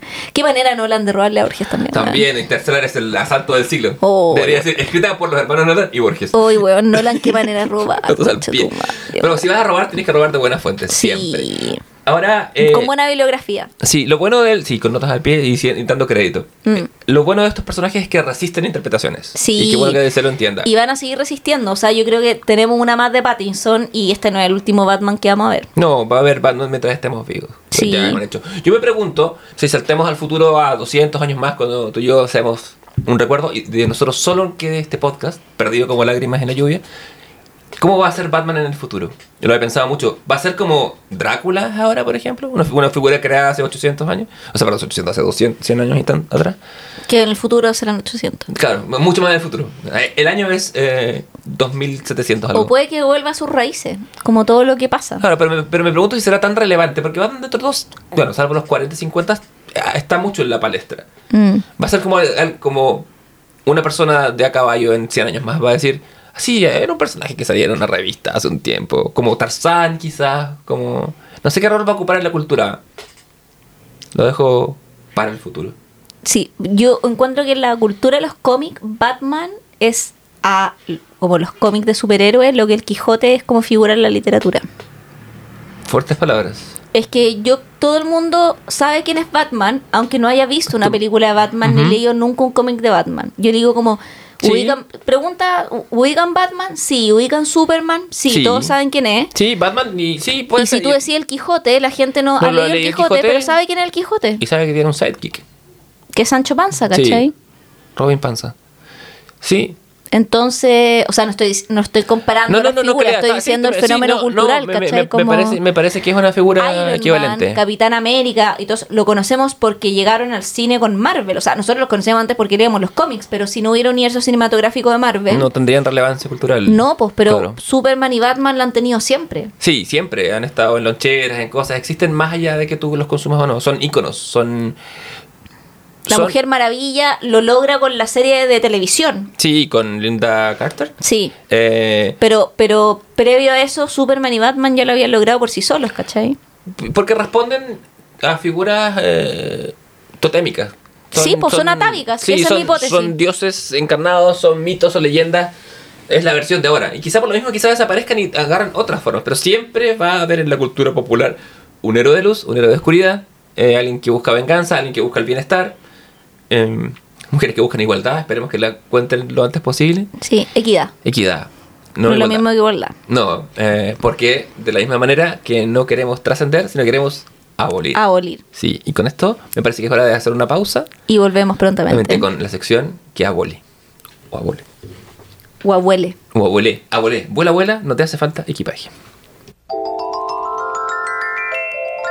Volvemos de la pausa comercial y tras un mes de espera. Llega por mi sección. Finalmente la sección de Javiera. Mira, mira esa décima que se empezó a armar ahí. Eh, Lo, esto- lo bueno se demora. Lo bueno se demora, se hace esperar. Usted no sea ansioso. Y Javiera, ¿con quién nos vas a deleitar? Primero de todo, ¿cómo se llama tu sección? Bueno, esta sección se llama The TV That Made Us y que tiene que ver con series de televisión más o menos ontológicas que vimos. No nos van a demandar por usar ese título, ¿no? No, porque. Ah, es la- no, pues porque no, Netflix es de Movies. That Made. Sí, de Toys. Hasta puta, ojalá Netflix no haga la wea de. No, por favor, no, no, no, por favor, no. Pero está inspirada un poco en esta dinámica de Netflix, que es un poco las eh, series que vimos cuando éramos como más o menos jóvenes. Eh, weón, eh, Esa le- te, te enerva. Leo le ha pegado todo el capítulo con la copa la weá del micrófono. Y yo que tengo un toque culiado, onda, la weá me tiene hasta el pico. Ah, veo en tus ojos venas que no veía al principio. Te pido mil Weón. disculpas, soy. Ya, eh, no, está bien. me- No, no- no, sí, tengo motricidad fina No para tienes esto. que pedirme perdón. Yo creo Es que, que- yo tengo que controlar mi toque. Sí, pero yo también debería ser más consciente de mis movimientos. Sí, yo creo que ambos tenemos que trabajar. en- Mira qué mira, mira, mira, Ya. mira qué, mira qué bonito. Bueno, después de este lapso, en donde yo casi colapsé nuevamente, eh, está esta, esta capi- este, eh, no capítulo, perdón, eh, ¿Sección? apartado, sección, que tuvo distintos nombres porque yo al principio quería hacer algo como de It Girls, como de series de chicas, pero en verdad después me di cuenta que quería hablar de otras series que salían de este canon. Y me parecía que son como series que más o menos nosotros vimos a principios de los 2000 o en los 90 y que marcaron nuestra infancia, adolescencia o primeros años universitarios, como que es el corte. Después cuando salimos de la universidad ya como que nos enfrentamos al mundo real, ya no. Es como la primera, la, la primera y última ficción que uno elige fuera del alero de los padres. Claro. Lo cual le da mangancha para no ser quizás la mejor, pero uno la ve sin el espíritu crítico con el que ve otras cosas. No, o sea, es pura. De hecho, hay muchas guas que son mm, Basura. basuras que Sí. vamos a comentar acá. Y de hecho, la primera es Gossip Girl. Que The Original. basura. Es The una- Original, sí. Sí. Yo, bueno, nosotros estamos discutiendo ahora en la pausa. Leo vio la nueva. Y la eh, y la abandonó. Yo la terminé y es muy mala. La nueva, que está en HBO Max, al igual que la versión original de Gossip Girl, eh, en HBO Max, la nueva es una continuación, ojo, de Gossip Girl. Como Sí. que a- agarra el universo de Gossip Girl, aparecen varios personajes secundarios haciendo cameos. ¿Aparecen ya? Yo no llegué a ese punto. Sí, aparece, de hecho, los cameos que aparecen son el de Nelly Yuki, Ah, el personaje de Milo Spark, que aparece como un niño más o menos crecido, que es el hijo de Sí, el hijo de Georgina. Y aparece también Eleanor y Cyrus Ross, también como en una comida. Que son, y de hecho los capítulos en donde aparecen estos personajes son los capítulos más interesantes. Y hay mucha eh, mención también los personajes principales de Gossip Girl Sí, también. son como figuras mitológicas. Como Nate Archibald se habla de él. Sí. Que Nate Archibald, que es. ¿Cómo se llama este? Eh, que, The Deep. sí, The Deep in The Voice. Eh, Sí. el, que es el mejor Aquaman que veremos. Aunque Jason Momoa no lo hace mal. Pero, no, eh, no lo hace mal, pero es otro algo. Sí. Bueno, eh, ¿de qué se trata Gossip Girl? Gossip Girl o Chica Indiscreta, como el- ¿Es le la traducción? Esa es la traducción. Eh, era una, es una serie de televisión estadounidense que es de drama adolescente y que fue la que vino a reemplazar a The O.C. Fue el reemplazo de O.C. en, en, en Warner, en Claro. el fondo. eh, y comenzó el año 2007 y finalizó el 2012.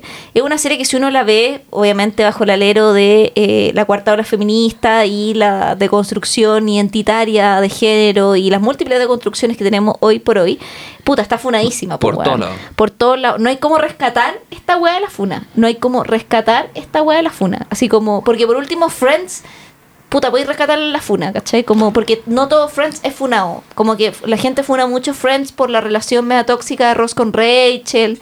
Y funan un poco a Ross. ¿Y qué, qué construye esto, gente? Yo, me- la gente que la que me, me, me- me ronda eh, o No, pero junto, yo digo como... tienden a ser más No, no, menos no, eh, en general, no, pero yo digo las culturas, las culturas, la- las juventudes nuevas, ¿cachai? Como estoy hablando, no sé, pues como alumnos o. Ah, o adolescentes, como veían Friends, estaba, ¿cachai? Como no, no mis amigos, ¿cachai? Pero, Ya, veo, ya, sí. pero Gossip Girl está como, inclusive uno la ve y dice, oh, esta guay está canceladísima, como... Sí. Bueno, y tiene una mm, eh, narradora omnisciente, que es eh, la bloguera omnisciente conocida como Gossip Girl, eh, que es interpretada, nosotros nunca la vemos, sino que es la voz en off que narra la serie, que es, que es Kristen Bell. Sí. ¿A quién amamos? En este Amamos. podcast amamos a Kristen Bell desde Veronica Mars en adelante. Desde que nació. Sí, la Ah, verdad. Sí, desde que nació, eh, gracias a sus padres por darle la vida, la amamos. Y, y yo creo que el único acierto que tiene la serie nueva, Que que, vuelve la la, voz, sí, que vuelve con la voz de ella.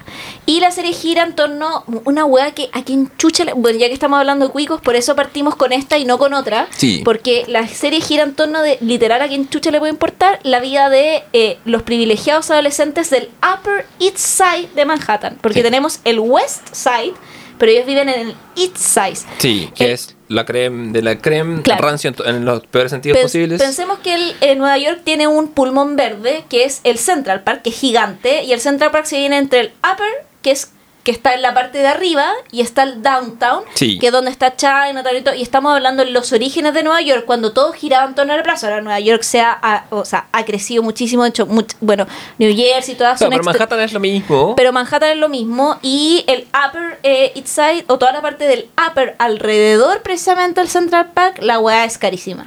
Sí, ahora, ahora, ahora todo es carísimo, pero... O sea, Pe- una luca, un dólar. sea, Claro, pero y más. Pero Y el más. Upper East Side es, eh, siempre ha sido pico. Y el Upper West Side antes era negro, era Harlem, Sí, era po. el Bronx. O sea, perdón, es el Bronx y Harlem. Eh, Y más al norte, la canción que suena en Jackie Brown, pasaba a la calle 110, across 110th Street, eh, narra porque de, de la 110 para arriba, cuando sacaba el parque, la era pelúa, en los 70 y en los 80, en los Claro. 90, y te podían matar. Ahora la agua es carísima. Ahora todo es carísimo, Mm. Pero aún en esta, y, y en el sur está, bueno, está en YU, está, está en las universidades, está en los lugares donde que, que rentan estudiantes, hay, hay una parte me- media bohemia, y puedes encontrar drogadictos que hacen que la cosa sea menos cuica. Y, Pero, y cruzando el río está Brooklyn, que Claro. ahora es woke y antes era inmigrante. claro, ¿Cachai? en general, bueno, to- toda la isla en general ha tenido ese proceso de ser inmigrante, inmigrante y comodificarse, pero la Upper nunca, la Upper siempre ha sido el Esto se estándar ve de la... muy bien retratado en Pandilla de Nueva York. Por ejemplo. En los orígenes de cómo Londres se gentrifica. O sea, Mm. Londres, perdón. Eh. Bueno, puta, la misma wea, igual.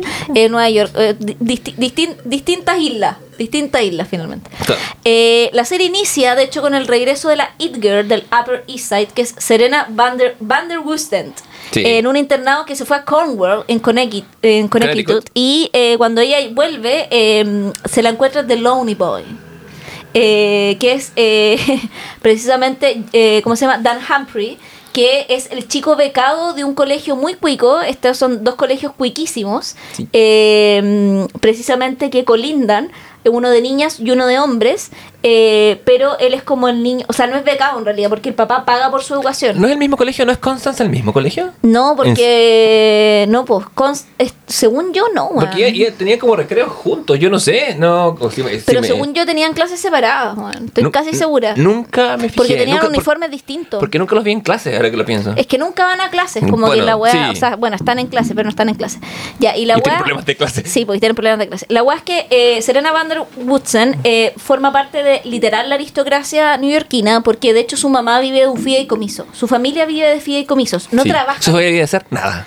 Es que no trabajan porque su mamá va a fondos de caridad, eh, pues, bueno, como que compra cuadros, eh, organiza bailes. Esa es su vida, Claro. esa es la vida de su mamá. Como que no hay un trabajo que tú digas como, ah, ya, es, es su familia empresaria, su, su eh, mamá nunca trabaja, ¿cachai? Como que ellos tienen propiedad, o sea, estamos hablando que ellos probablemente...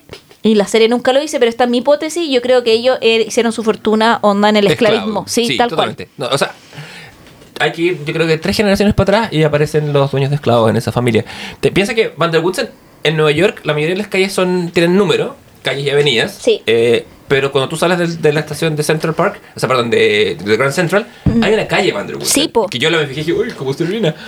Eh, Yo me fijé lo mismo. No para, me- tener un nombre, eh, para que tu calle, para tener un nombre en Nueva York, la, la- tiene que ser una familia muy, o tiene que ser una familia muy rancia, de Claro. rancia aristocracia, entre comillas, gringa. Rockefeller, claro. totalmente, como, claro, como Rockefeller. O sea, ellos son como unos Rockefeller de Nueva York. Claro, esa es la idea que te quiere dar la Que serie. te quiera la es serie. este No le tipo- ponen Rockefeller porque no le pueden poner Rockefeller nomás, ¿cachai? Claro. Y eh, cuando Serena vuelve, ella cree que va a ser bien recibida por su amiga Blair Waldorf, que es la otra protagonista, que finalmente ellas son como el yin y el yang de la serie, porque las dos son como las dos grandes millonarias de, eh, ¿cómo se llama?, Eh, el colegio.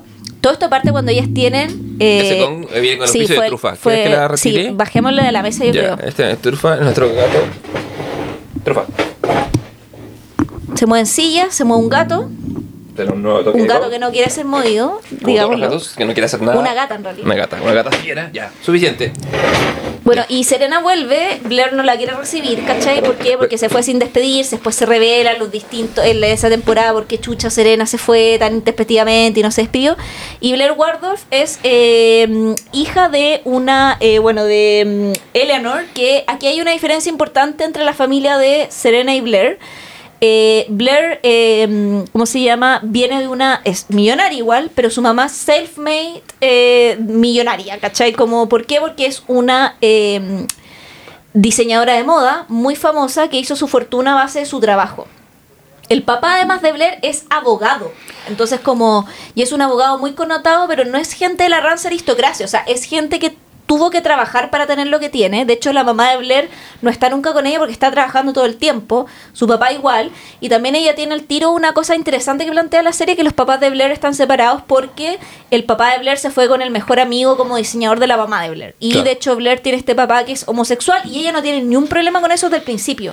Lo cual te muestra el tiro que el personaje tiene un progresismo que es imposible que existiera en la familia de Serena, porque de hecho el hermano de Serena es gay y cuando se el hermano como que sale del closet frente a su familia, Es tema. es tema, lo primero que hace la mamá de Serena es pararse de la mesa e ir al baño y hacerle un tema para ella, ¿cachai? Después lo, lo acepta, comilla y todo, pero en el fondo siempre es un tema.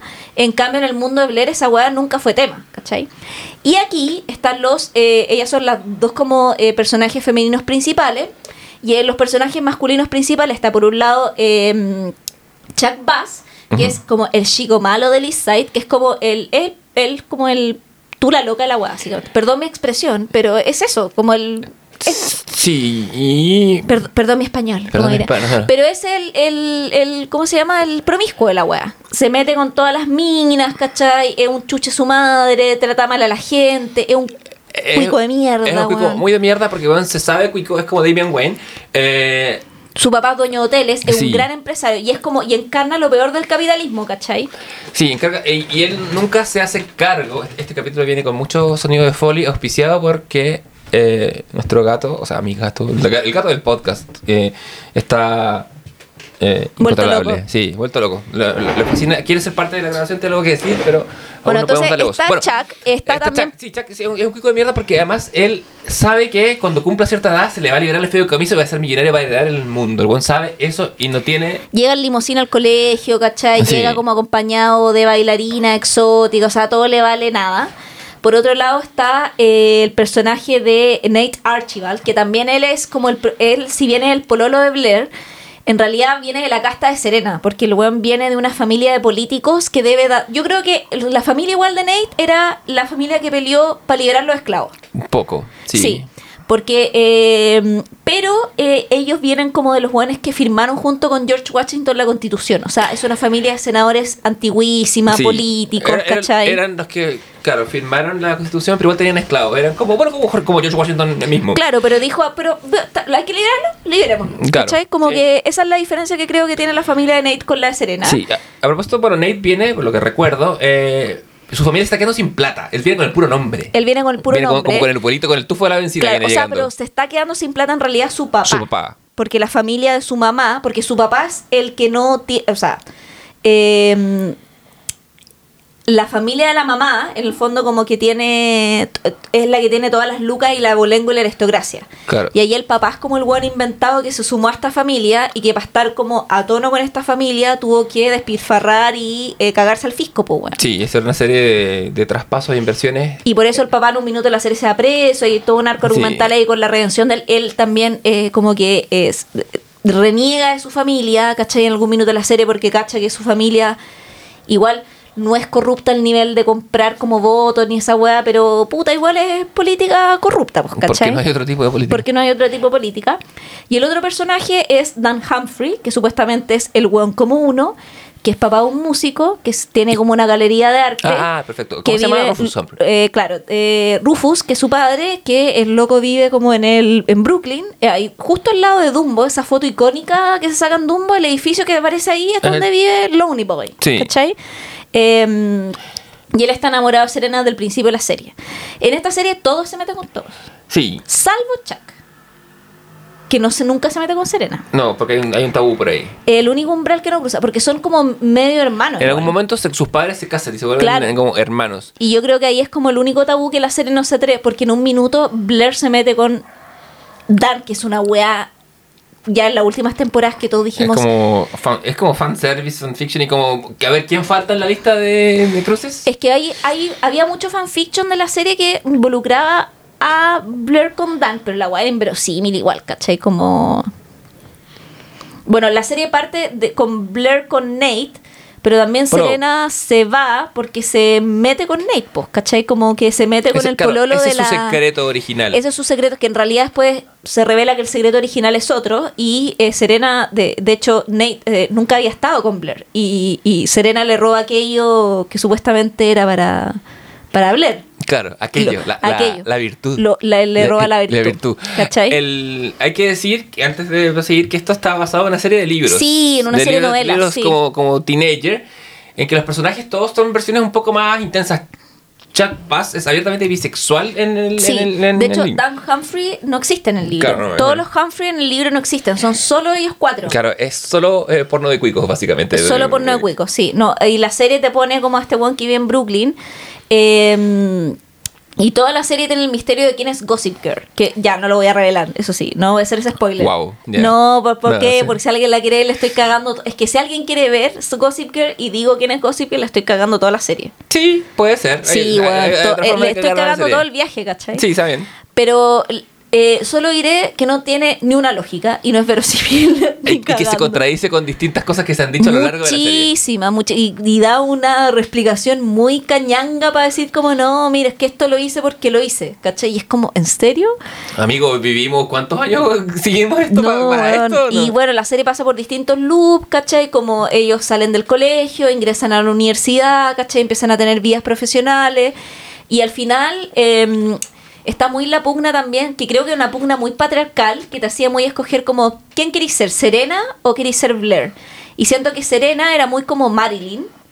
Y Sí. Blair era muy como Jackie, que es una pregunta también muy que era como, ¿qué queréis ser? ¿Una Marilyn o una Jackie? Y es como, puta, la, La- pregunta de mierda hecha por hombres, weón. La, la, la dicotomía entre. Hay unas que son para casarse y unas que son para huevear. No, y es como- o, o la, la- hay, este es un nombre de teoría feminista que estoy obviando. Que es como la. ¿Y qué pasa si quiero ser dos o no quiero Sí, ser ninguna? ser las dos a la vez. Claro, ¿cachai? ¿Por qué tengo que.? ¿Por qué eh, tengo que caer en esta Y ellas como amigas compiten todo el tiempo por eso en la serie, como que se pelean, vuelven, se pelean, vuelven. Bueno, aparecen muchos personajes incidentales, Sí. pero eh, Nate, eh, es- o sea, Blair termina con Nate, vuelve con Nate, Serena en un minuto también tiene una relación con Nate, vuelve con Dan, termina con Da- Dan, sí. Eh, tienen relaciones intermedias con otros personajes, también Vanessa, por ejemplo, que también es un personaje como de la vida de Dan, que es Sí. importante en la serie por varias temporadas, eh, que también tiene una relación con Nate. Eh, eh, está Jenny, que es la hermana de Nate, que también De- eh, que dura como tres temporadas, pues la, la actriz se volvió Ol- medio problemática. Sí, poco loquilla. y eh, la sacan de la serie y así van, entran personajes. Georgina Spark, que es como el Joker, viene a, a hacer caos nomás. Claro. Y em, pero en realidad el gran motor de la serie para mí es Blair con Chuck.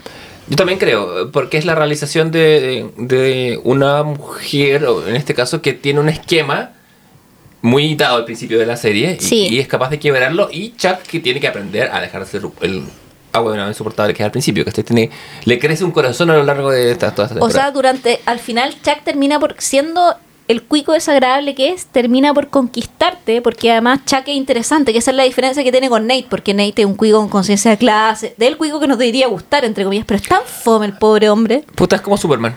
Un fome, es sí, un fome. Sí, es muy fome. ¿Cachai? Eh, en cambio, Chuck es coqueto, o sea, con quien uno quiere carretear. Sí. Empezamos por ahí.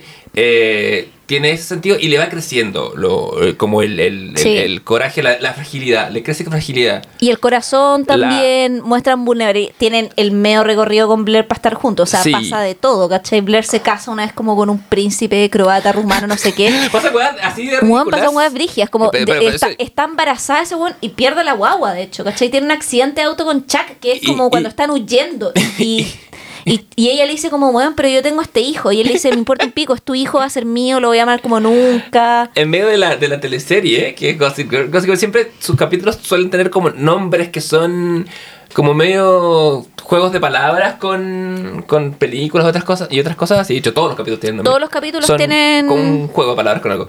Y Como no sé, por ejemplo, en vez de decir Fast and Furious, dijera Fast and Glorious. Claro, o, ¿cachai? o Blair es el nombre como uno de los personajes. Eh, pero por ejemplo, hay uno que se llama The End of the Affair. Porque la temporada entera se basa en, en- en la, en la novela slash película Sí. The End of the Affair. Porque Blair hace como un voto de que si Chuck se salva, ella lo va a dejar. Claro. Y ahí comienza su romance con Dan porque, porque ella no quiere ver a Chuck, que es el amor de su vida esencialmente. eh, porque está haciendo como una manda. Claro, y al final vuelven a unir. eh, a- no, pero no, no al Mira, fin. un ¿ah? nombre- un- por ejemplo, un nombre de capítulo es The Serena Also Rises. No, Así como. Sarah Also Rises. Eh, New Haven, Can't Wait, en vez de Haven, Can't Wait. No, si tiene No. nombres muy buenos, weón. Sí, tiene There Might Be Blood en vez de There Will Be Blood. Eh, y así, son una...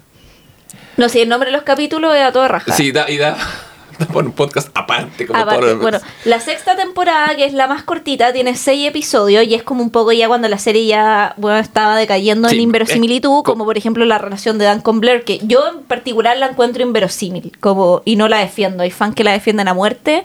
Yo encuentro que la weá es un relleno absolutamente innecesario. Yo lo defiendo porque llena todas mis fantasías. Lo siento. Puta, sí, sorry, pero... Bueno, pues esto, a ver. a- O sea, porque tú te identificas con el personaje de Dan. The, the TV That Made Us, eh, tu- esta sección que has creado, eh, aquí dejo el aparataje crítico en la puerta, ¿cachai? No, no voy Sí. a mencionar Aristóteles acá. Pe- sí. pero pero por lo, y por lo mismo, como que sí, yo me declaro fan Pero de... lo que sí tiene interesante la quinta y sexta temporada es que la serie se pone metaserie.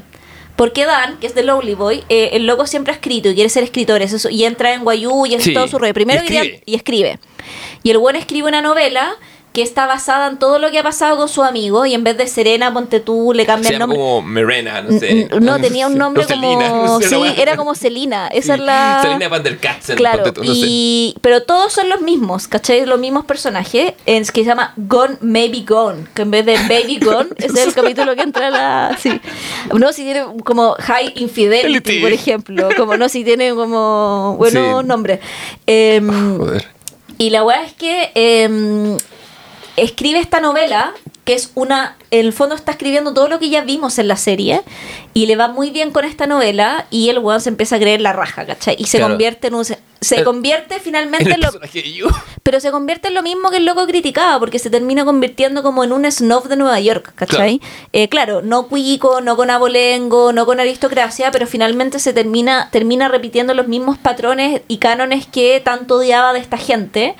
Eh, porque la novela los deja todos como las weas, Claro. lo cual hace que se pelee con todos sus amigos y sea re- literal de Lonely Boy. Sí, una vez, una vez que ha peleado por cinco temporadas por ser parte de un grupo, lo, lo destruye todo. Lo logra, Sí, lo cuando, logra, pero- eh, cuando en el fondo expone este grupo, Claro. sin ningún tipo también de fidelidad, ¿cachai? Claro, y, y como siempre la serie, cada vez que se, hay un atisbo de estabilidad, que es que él va a estar con Blair y Chaco, aparece un desestabilizador que es esto. Y todo lo desaste, claro, pero también lo desestabilizador. Igual, cuando aparece la novela, Blair no queda tan mal parada.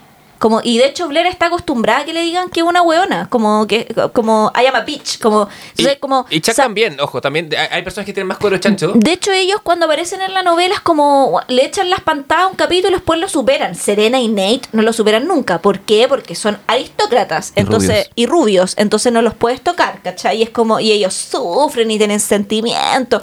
Los otros weones le echan la choría, ay, weón, y un Y- mal amigo. O siempre subimos que era así. Y continúa su vida, ¿cachai? sí. Bueno, el punto es que ahí la serie se pone interesante cuando empieza en esta situación de metaverso y ahí también la serie también revela un poco cuáles sus influencias, como que es una intenta ser como una crítica moderna y superflua de muy el estilo del Gran Gatsby, no estoy comparando cosas con el Gran Gatsby, no, pero eh, intenta un poco lo mismo, como revelar un poco los mismos patrones, ¿cachai? Como de esta sociedad. Y eh, también un poco que es todo el correlato de. Porque tenemos dos lados. Tenemos por un lado el lado Gran Gatsby, que es el lado que tiene Dan, un poco de poder mostrar como la putrefacción y superficialidad de esta sociedad. Y tenemos por otro lado el glamour de esta sociedad, que es eh, todo la eh, desayuno en Tiffany's, que Blair de hecho sueña con ser Audrey Hepburn múltiples veces a lo largo de la serie. Sí, es un, es un tema, es recurrente. eh, y está bien. ¿Sabes qué? Comparándolo con, con la pésima eh, continuación que, que ocurre ahora, creo que uno de los problemas que tiene la adaptación y que Gossip lo- logra capturar es que Gossip Girl es una serie profundamente estilosa y estilizada. Sí, o sea, para la época marcaba cánones de moda, ¿cachai? Sí. Como, ah, y hemos visto que moda envejeció mejor, igual no. Y además también la ciudad tiene un rol muy protagónico en la Gossip Girl original. O sea, la ciudad es un personaje más. Sí, está filmada con mucho exterior. Muchísimo, eh, muchísimo Lo exterior. cual es raro para la TV de la época. Mu- y Nueva York, o sea, Además. que había que paralizar calles para poder grabar aquello, ¿cachai? Sí, y además, eh, en algún momento se vuelve una plataforma. En el momento en que empieza a. Gossip es justo, justo antes del- de que salgan las, las- redes sociales. Entonces, pero sí ca- com- eh, coincide como con la decadencia de la industria musical como tal.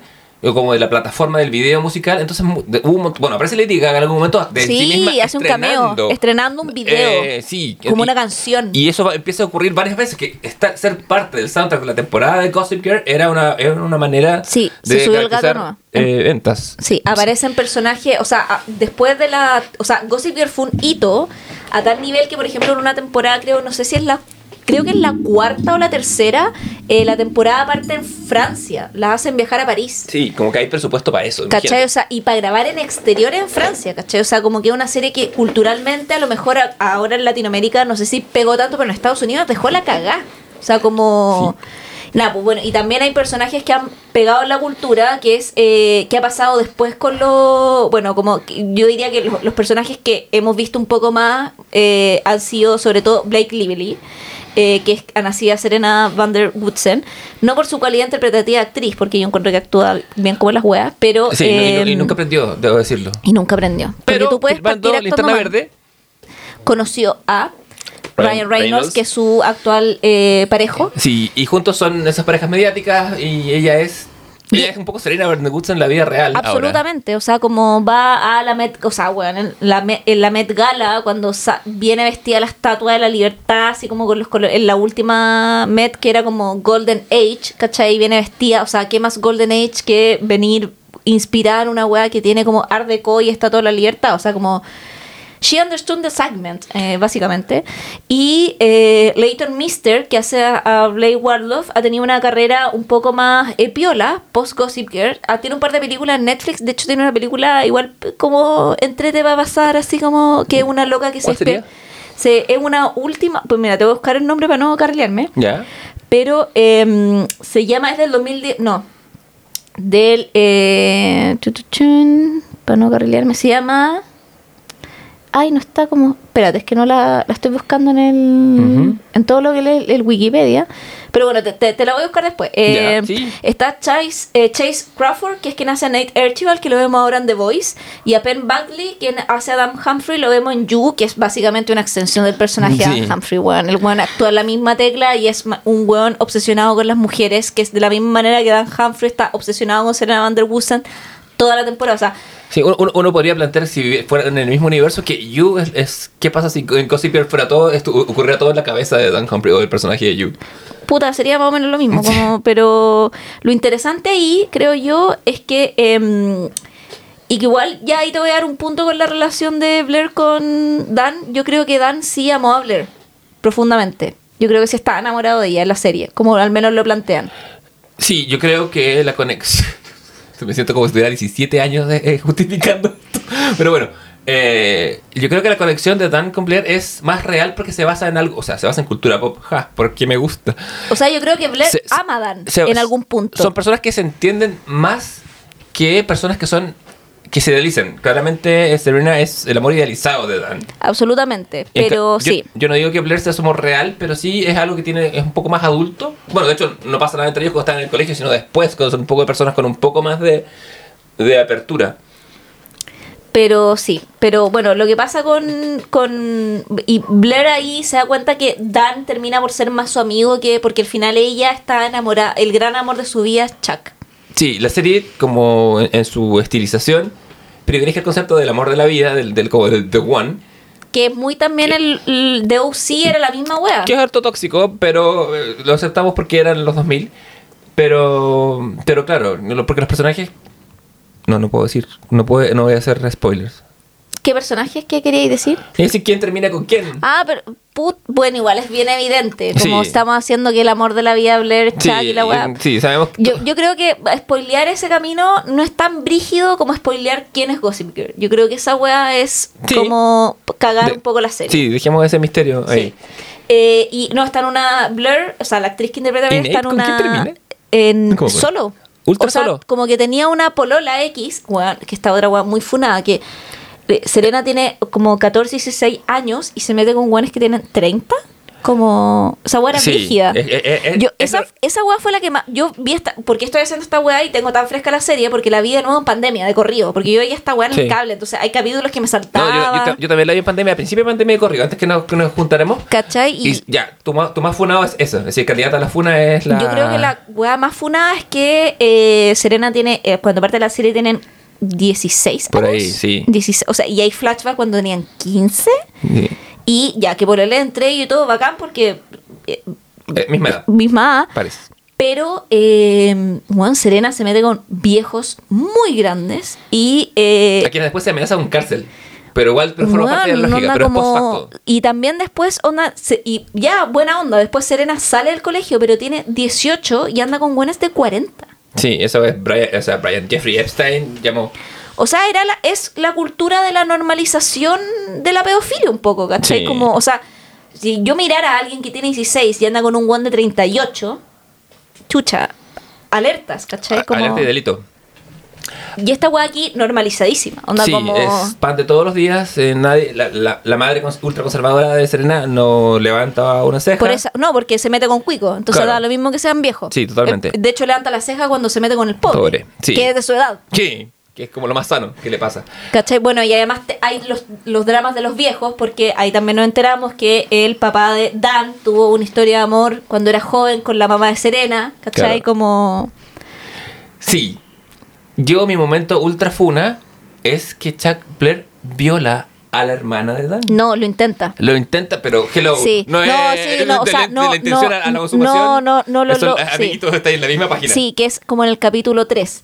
O sea, Sí, es la primera temporada. intenta abusar de ella, no lo logra porque Por- creo... porque aparece alguien, ¿no? No, Porque y porque ella también como que meo le pega y eh, como que ella se defiende, interviene, pero eh, la serie se hace cargo de eso igual a algún punto. Como que eh, es, eso es un como crimen un poco. Sí, o- es, o- es- dentro del universo de la- está, es medio es sancionado. es no y- tanto. Y, y- y a Chuck igual le pesa, porque hay un capítulo donde le dice a Jenny como, weón, onda...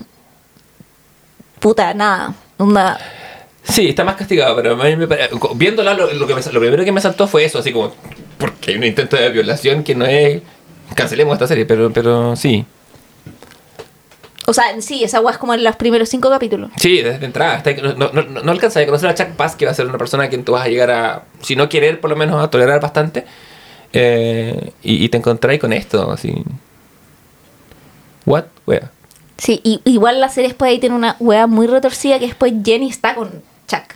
Sí, como que, como que, como que le busca para, para castigar a su familia o como para, no sé.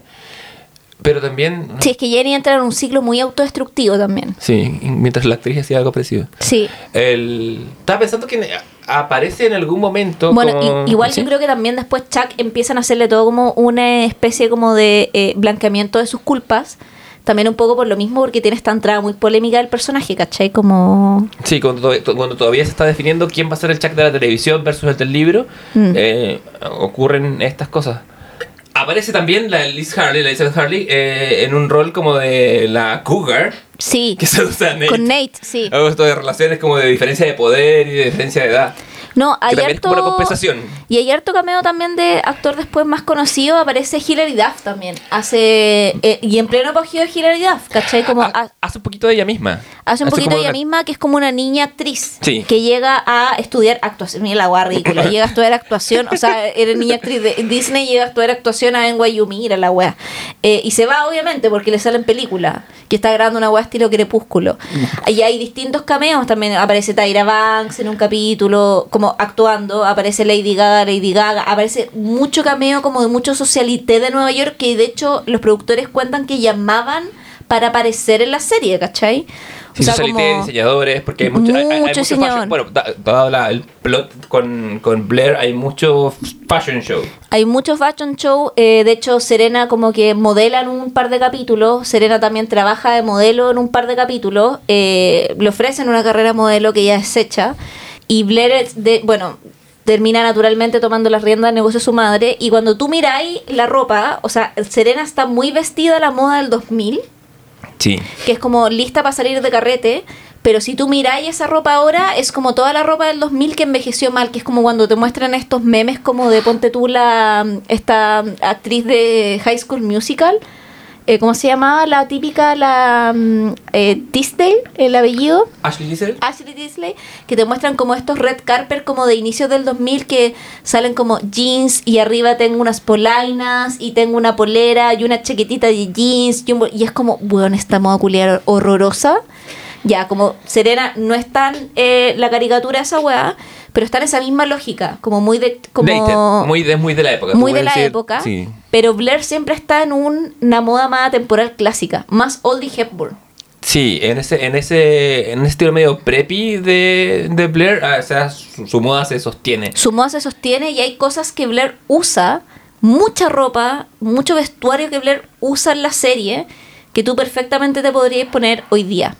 Totalmente, y en la y, calle. se- y seguiría No- siendo de catálogo. Sí, ¿cachai? y, lo puedes usar en la calle y no tenés que ir a un gran evento. Y gran- eso es muy interesante porque te muestra igual también, y y creo que es interesante más contradictorio, o, o- o tal vez no también, porque te muestra que... eh, mm, y, y ahí también está la discusión como que siento que Blair es un personaje que pese a todo, pese a que se casa con el funado más funado y todo, envejece mucho mejor que en términos de el envejecimiento de la serie, mirándolo ahora de nuevo con todas las funas que ya hemos comentado. Es un personaje que en su viaje envejece mucho mejor que Serena. Sí, totalmente. Porque aparte, dentro de, de esta casta que es el Upper East Side y, y toda esta gente que es ultra cuica y todo, eh, Blair igual tiene un, tiene un rasgo que la hace más empatizar, o no, más empatizable, perdón, que es que siendo una mujer estupenda, a mí me encanta ella. eh, Es hermosa, Es hermosa. la me, cagó. me parece que había, eh, otras, otras culturas le habrían hecho monumentos.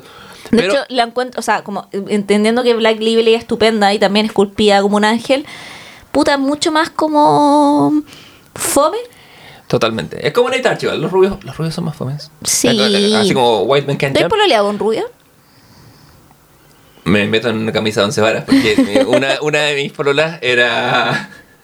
no, yo, no la, yo no la veía rubia porque su, pelo era más Porque bien soy rubio ceniza. Porque soy daltónico, le veía el pelo verde. No, eh, que lo soy. Que lo No, Sí, lo sé. Que, que- que claro que algo de estos datos, uno de estos datos es real. Eh, adivina cuál. No, su madre era muy, muy, muy rubia, pero ella no. Y yo le dije, una vez como que cometí el, des- el hecho de decirle, ¿por qué ese rubio ceniza que, que, que, que acá cierto que quería y los chilenos en general dicen, ay, es como rubias? Y yo cometí el error de decirle que no era rubia y me dijo, ¿qué? ¿Qué? Mi identidad se basa Bueno, en que soy Serena igual rubia. es rubia ceniza. Pero sí, Seri- un poquito. un poquito, Un poquito. Como no es rubia, Jenny termina por ser más rubia que todos. Ojo, de rubia, igual hay, pas, hay peliteño de, Sí. de, de- de paso, pero no, no, pele- sí, no me- técnicamente yo creo, yo digo que no, pero hay, hay una persona en el mundo que cree que por con Nate rubias. también es como castaño claro, pero igual es rucio, ¿cachai? Como... Sí, sí, claro que el rubio en Chile es distinto al rubio en otros lados, ¿cachai? Depende de la latitud también. Claro. Cómo- cómo no se ubica al vino tampoco, pero sí. Sí, Pero sí. eh, hablamos de, ah, de la rubiedad, a propósito Sí. de... Ah, yo digo, la Blake Lively siendo una mujer hermosa, para mí lo más de toda la serie. No, porque los rubios eran fomes, estamos diciendo. Sí, no, perdón, la Blake, la Little Mister, ella, siendo Mm. despampanante, tiene el complejo de ser la amiga fea. Sí, pues, Y- y, Oh, qué weá más constantemente horrorosa. se siente... eh, El patito eh, feo. Sí, y se siente serie. menos frente. Porque además a Serena todo le sale bien como. Y, y todo el mundo la rinde pleitesía. Y todo el mundo le rinde pleitesía y es como. Y además que Serena, como que no. es Y ahí está el epítome también de su casta.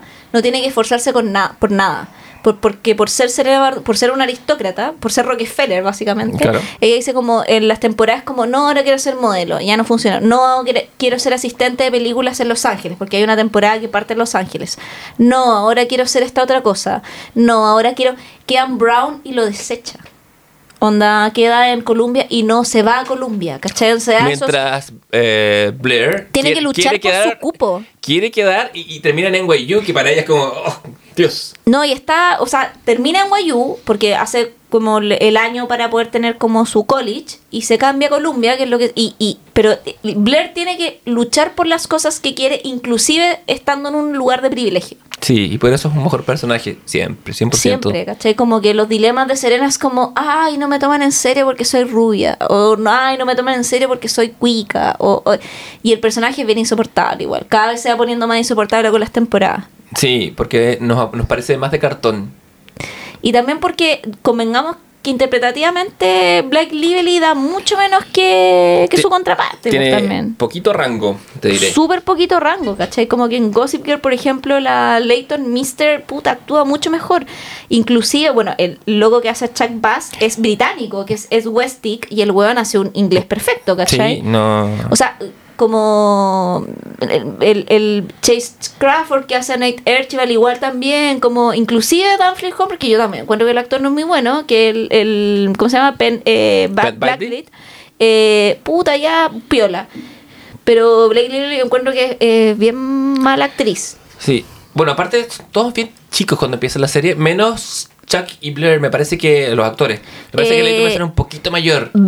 Eh, perdón, Chuck es el mayor y Blair no es tan mayor. La actriz tiene, a ver, te digo el tiro que ya tiene ahora A ver, la, la Leighton. ¿Cómo no la vamos a ver? Leighton. ¿Cómo no A vamos a ver? La Leighton tiene eh, 36 Ahora, ya. ahora. Versus. Y la Black Lively tiene onda 34. Ya. No hay, hay dos años que no. Juan Black Lively tiene mi misma concha de.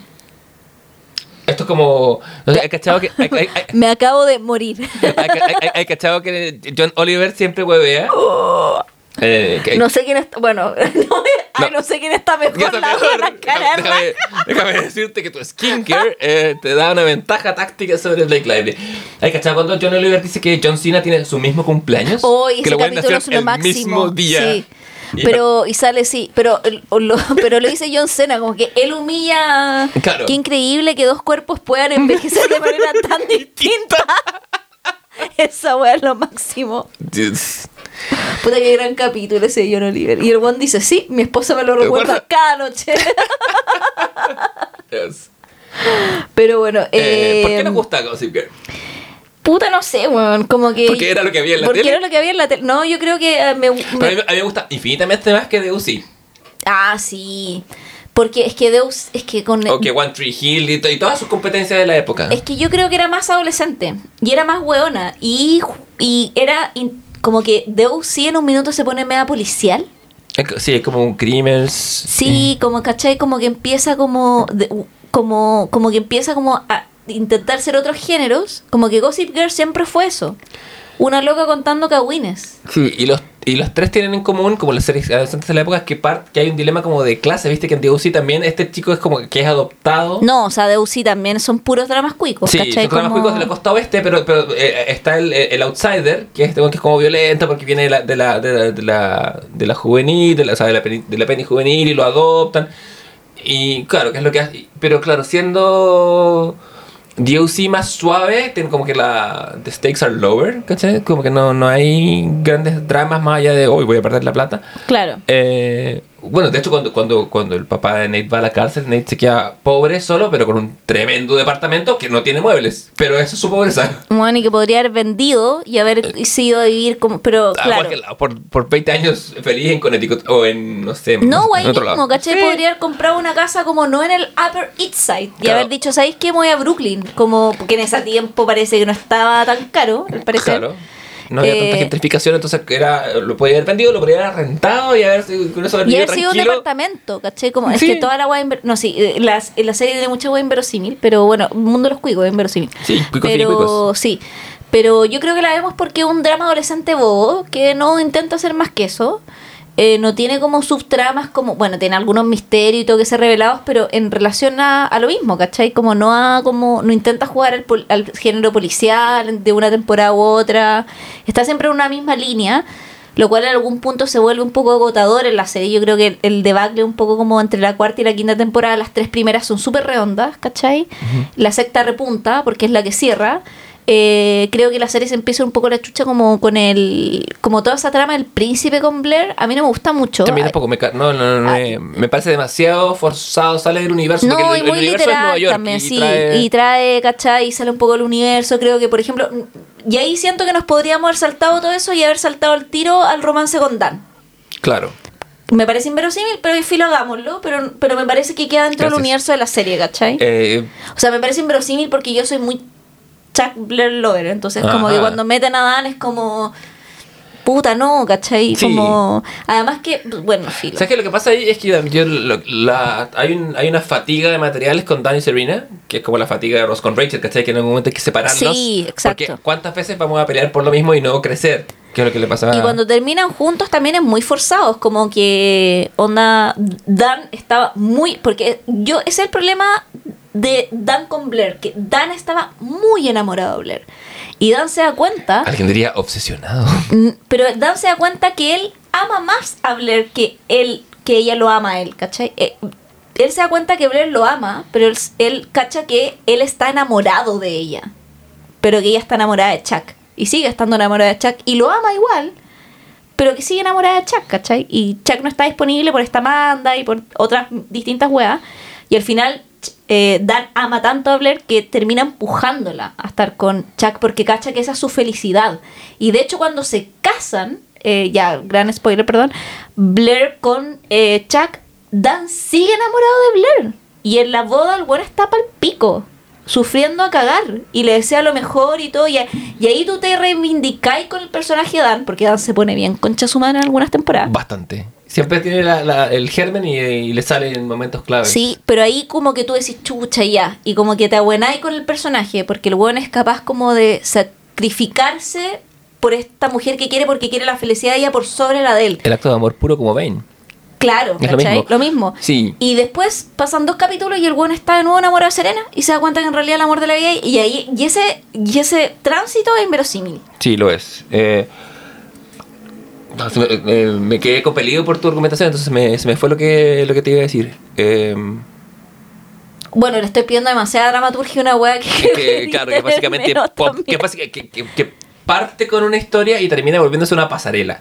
Sí, Para músicos, diseñadores, eh, set- como o sea, diseñadores de set. no, sí eh, fue, o sea, fue como- un, fue un, fue un- o sea, fue un referente de la cultura pop de la época, que es lo que intenta ser ahora, o lo que intentó, bueno, hay una segunda temporada que va a llegar, no sabemos cuándo, Gossip Girl la nueva, eh, que tiene di- diferencias como dramáticas importantes, primero son menos capítulos, estas temporadas eran largas, de 24 capítulos cada uno, Sí, salen por, por eternas. cosas como de producción de la época, más que nada. Porque así se hacían las series para que así se después las hacían pudieran series, repetir claro.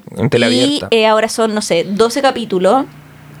Eh, hay una, a diferencia de la serie anterior, tenemos un elenco más multirracial. La serie anterior, todos los personajes son blancos. sí. Hay todo blanco. algunos personajes incidentales como mulatos con suerte. Sí, que decimos, ¿qué, qué necesidad mixta es esta? Eh, Claro, como son todos blancos. Eh, a- ahora, claro, de hecho, la como la Serena Van der Woodsen de la temporada ahora es afro, o sea, es mulata, ¿cachai? Sí. Eh, eh, es afrodescendiente es más afrodescendiente. plus. Claro, o sea, su, su mamá es afrodescendiente porque su papá es blanco, es Sí. la, la protagonista, que de hecho es como pelada, o sea, no pelada porque como Jada Pinkett, es Ah, como Smith va a Will puerta. a pegarme, eh, no, es como ella como que es- se rapa, es una mujer calva por, por decisión, claro. Sí. Hay, hay mucho menos, hay, per- sé que hay como eh, hay personajes asiáticos, ¿cachai? Mm. Como hay una, hay mucho más personajes LGTBIQ más, ¿cachai? Como que forman parte del establishment de la wea.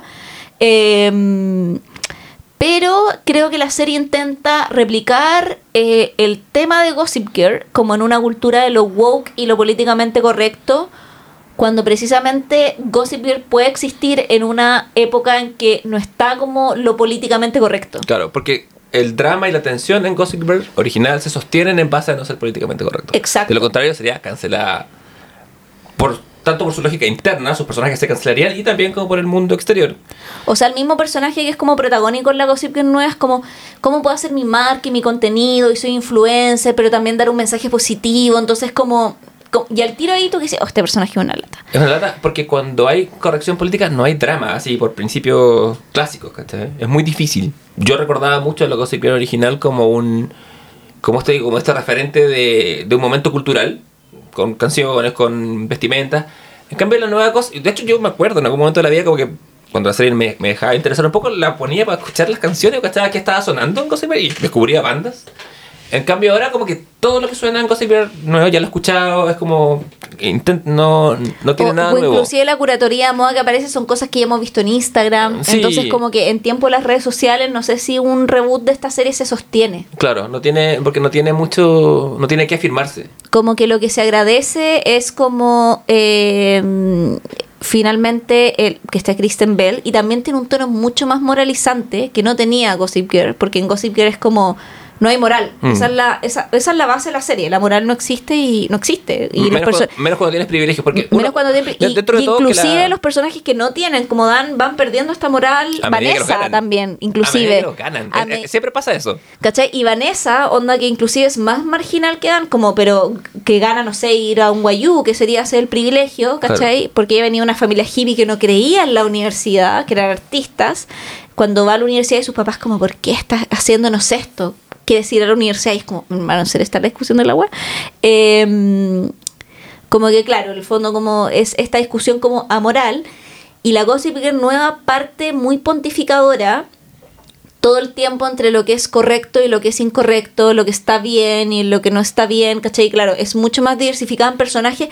Y eso sí, la, la, esta inclusión de, de, de como eh, de, de distintos personajes, distintas realidades, no se ve forzada. Eso sí es verdad. Como, como que. Sí, y también refleja un cambio en los tiempos, porque te iba a decir como que... que la, la- la cuota así como, ay, como que tenemos que tener la cuota del personaje asiático, eso no se siente así, para Mm. nada. Como que hay una naturalización de esta diversidad, eso sí funciona, Sí, para ser eh, justos. sí, no, eso está ¿cachai? bien. Ahora lo que te voy a decir es que no me molesta tanto que la primera cosa no sea tan diversa, porque la alta sociedad de Nueva York no era diversa en la época. Y no sé si lo sigue haciendo tanto. Eso sí. Convengamos siendo como honesta ahora, ¿cachai? Como eh, le estamos hablando de la alta sociedad como la alcurnia El 1%, brígida, el más- 1%. y más arriba, inclusive. y- inclusive, ¿cachai? Entonces como...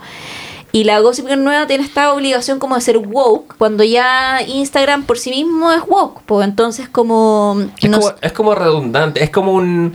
La Gossip Girl nueva es como el es como un peluche después de ir a un parque de diversiones. Como, mira, te traje este memento de donde estuviste alguna vez. Claro, y, y claro, o sea, tiene cosas nostálgicas como repetir el rollo de la escalera, ¿cachai? Y todo eso, pero, y también como, bueno, tiene actores y actrices, pero también tiene mucho como modelo también en la serie, por ejemplo, y, y de hecho como que sus personajes son como, tú miráis su Instagram y su Instagram es más un Instagram de modelos que un Instagram de actores o actrices, ¿cachai? O sea, como, y lo invitan como a eventos y están ahí como porque son lindos y ella Black Lively podrá actuar mal, pero la loca igual era actriz, ¿cachai? Como Sí, todos son...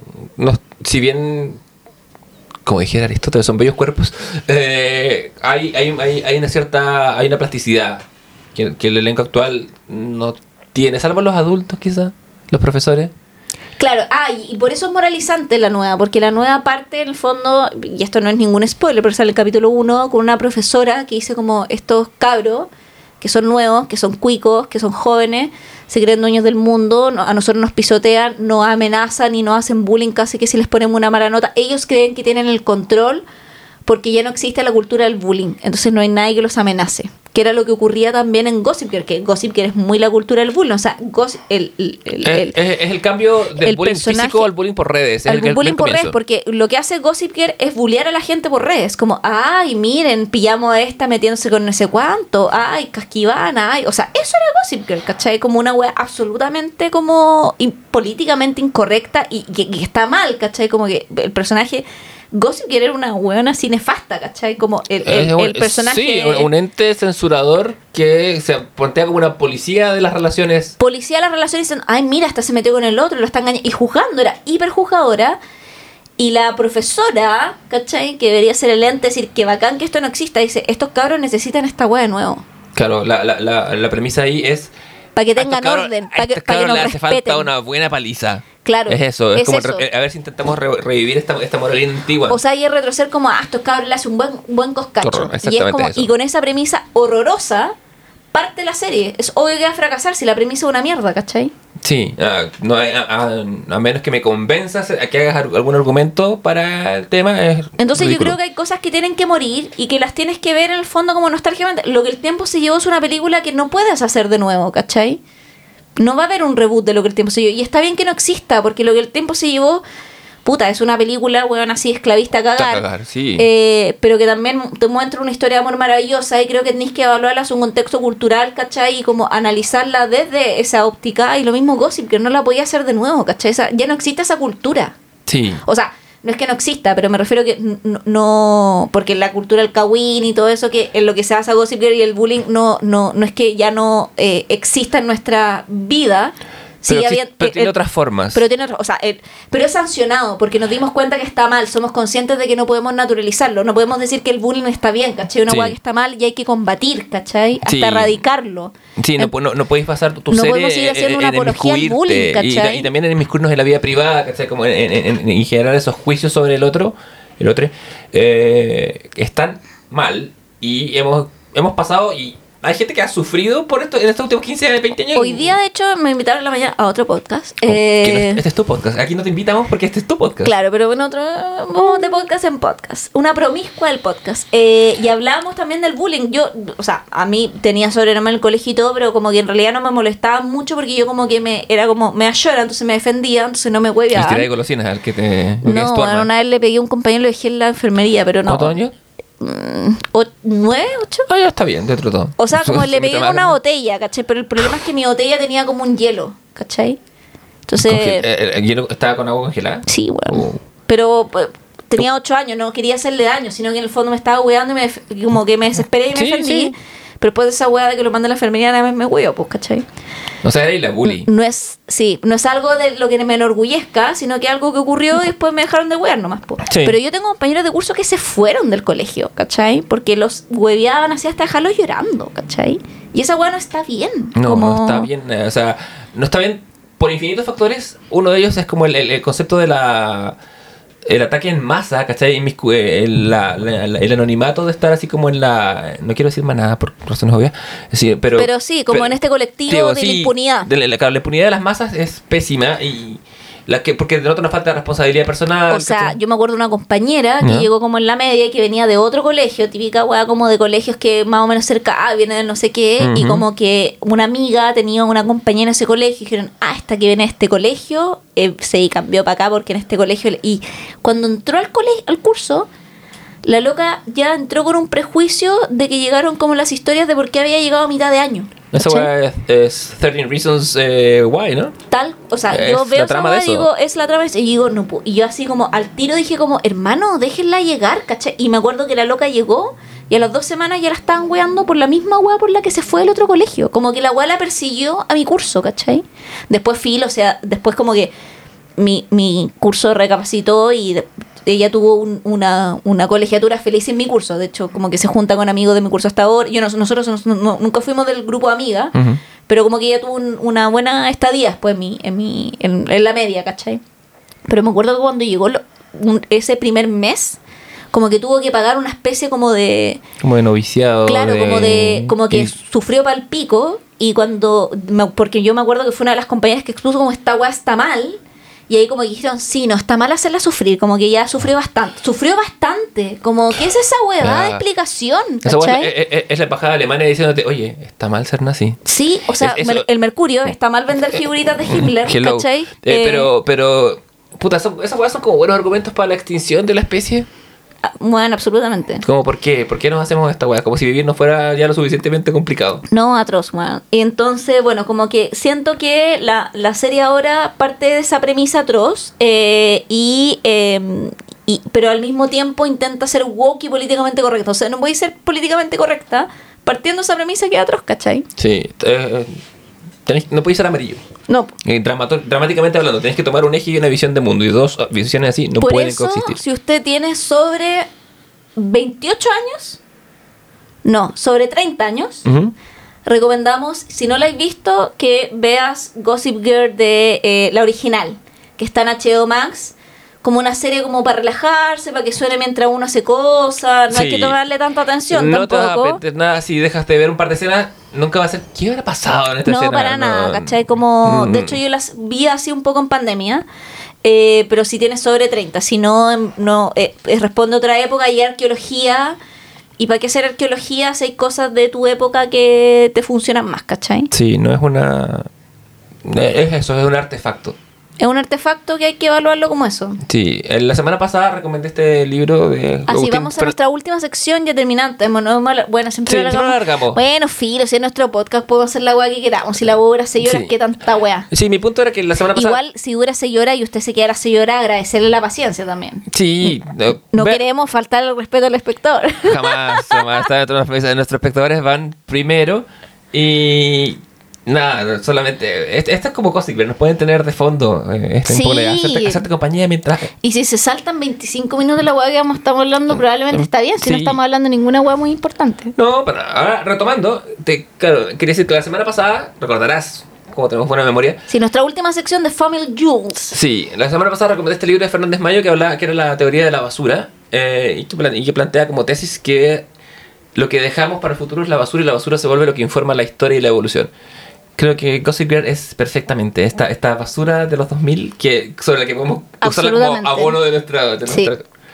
Eh, ¿Y qué me vas recomendando esta semana, Javier? Eh, bueno, como estamos hablando de cuicos, eh, yo voy a recomendar, eh, bueno, yo también hablo de los cuicos formando parte de la cultura cuica, como que no... eh, o sea, no, no voy a hacer la proleta acá. sí, conciencia de clases. Yo... Sí, pues siempre. Mi- bueno, mi, mi, mi identificación con el muchacho de la película es porque yo, claro, circundo y tengo amigos de, pero no soy. Yo no sé qué cuica sería eso así de Gossip Girl. Yo creo que sería. Ah, ¿sabéis cuál sería? Tengo, una, a ver, tú. Puta. Nelly Suki, creo que sería. Nelly yo. Yuki, puta, Sí. yo, te iba, a- yo te iba a decir la otra, como la, la, la amiga afroamericana. ¿Cuál amiga? Pues que eran dos, no habían, y no habían, habían como Pero- las Minions pero- de Blair.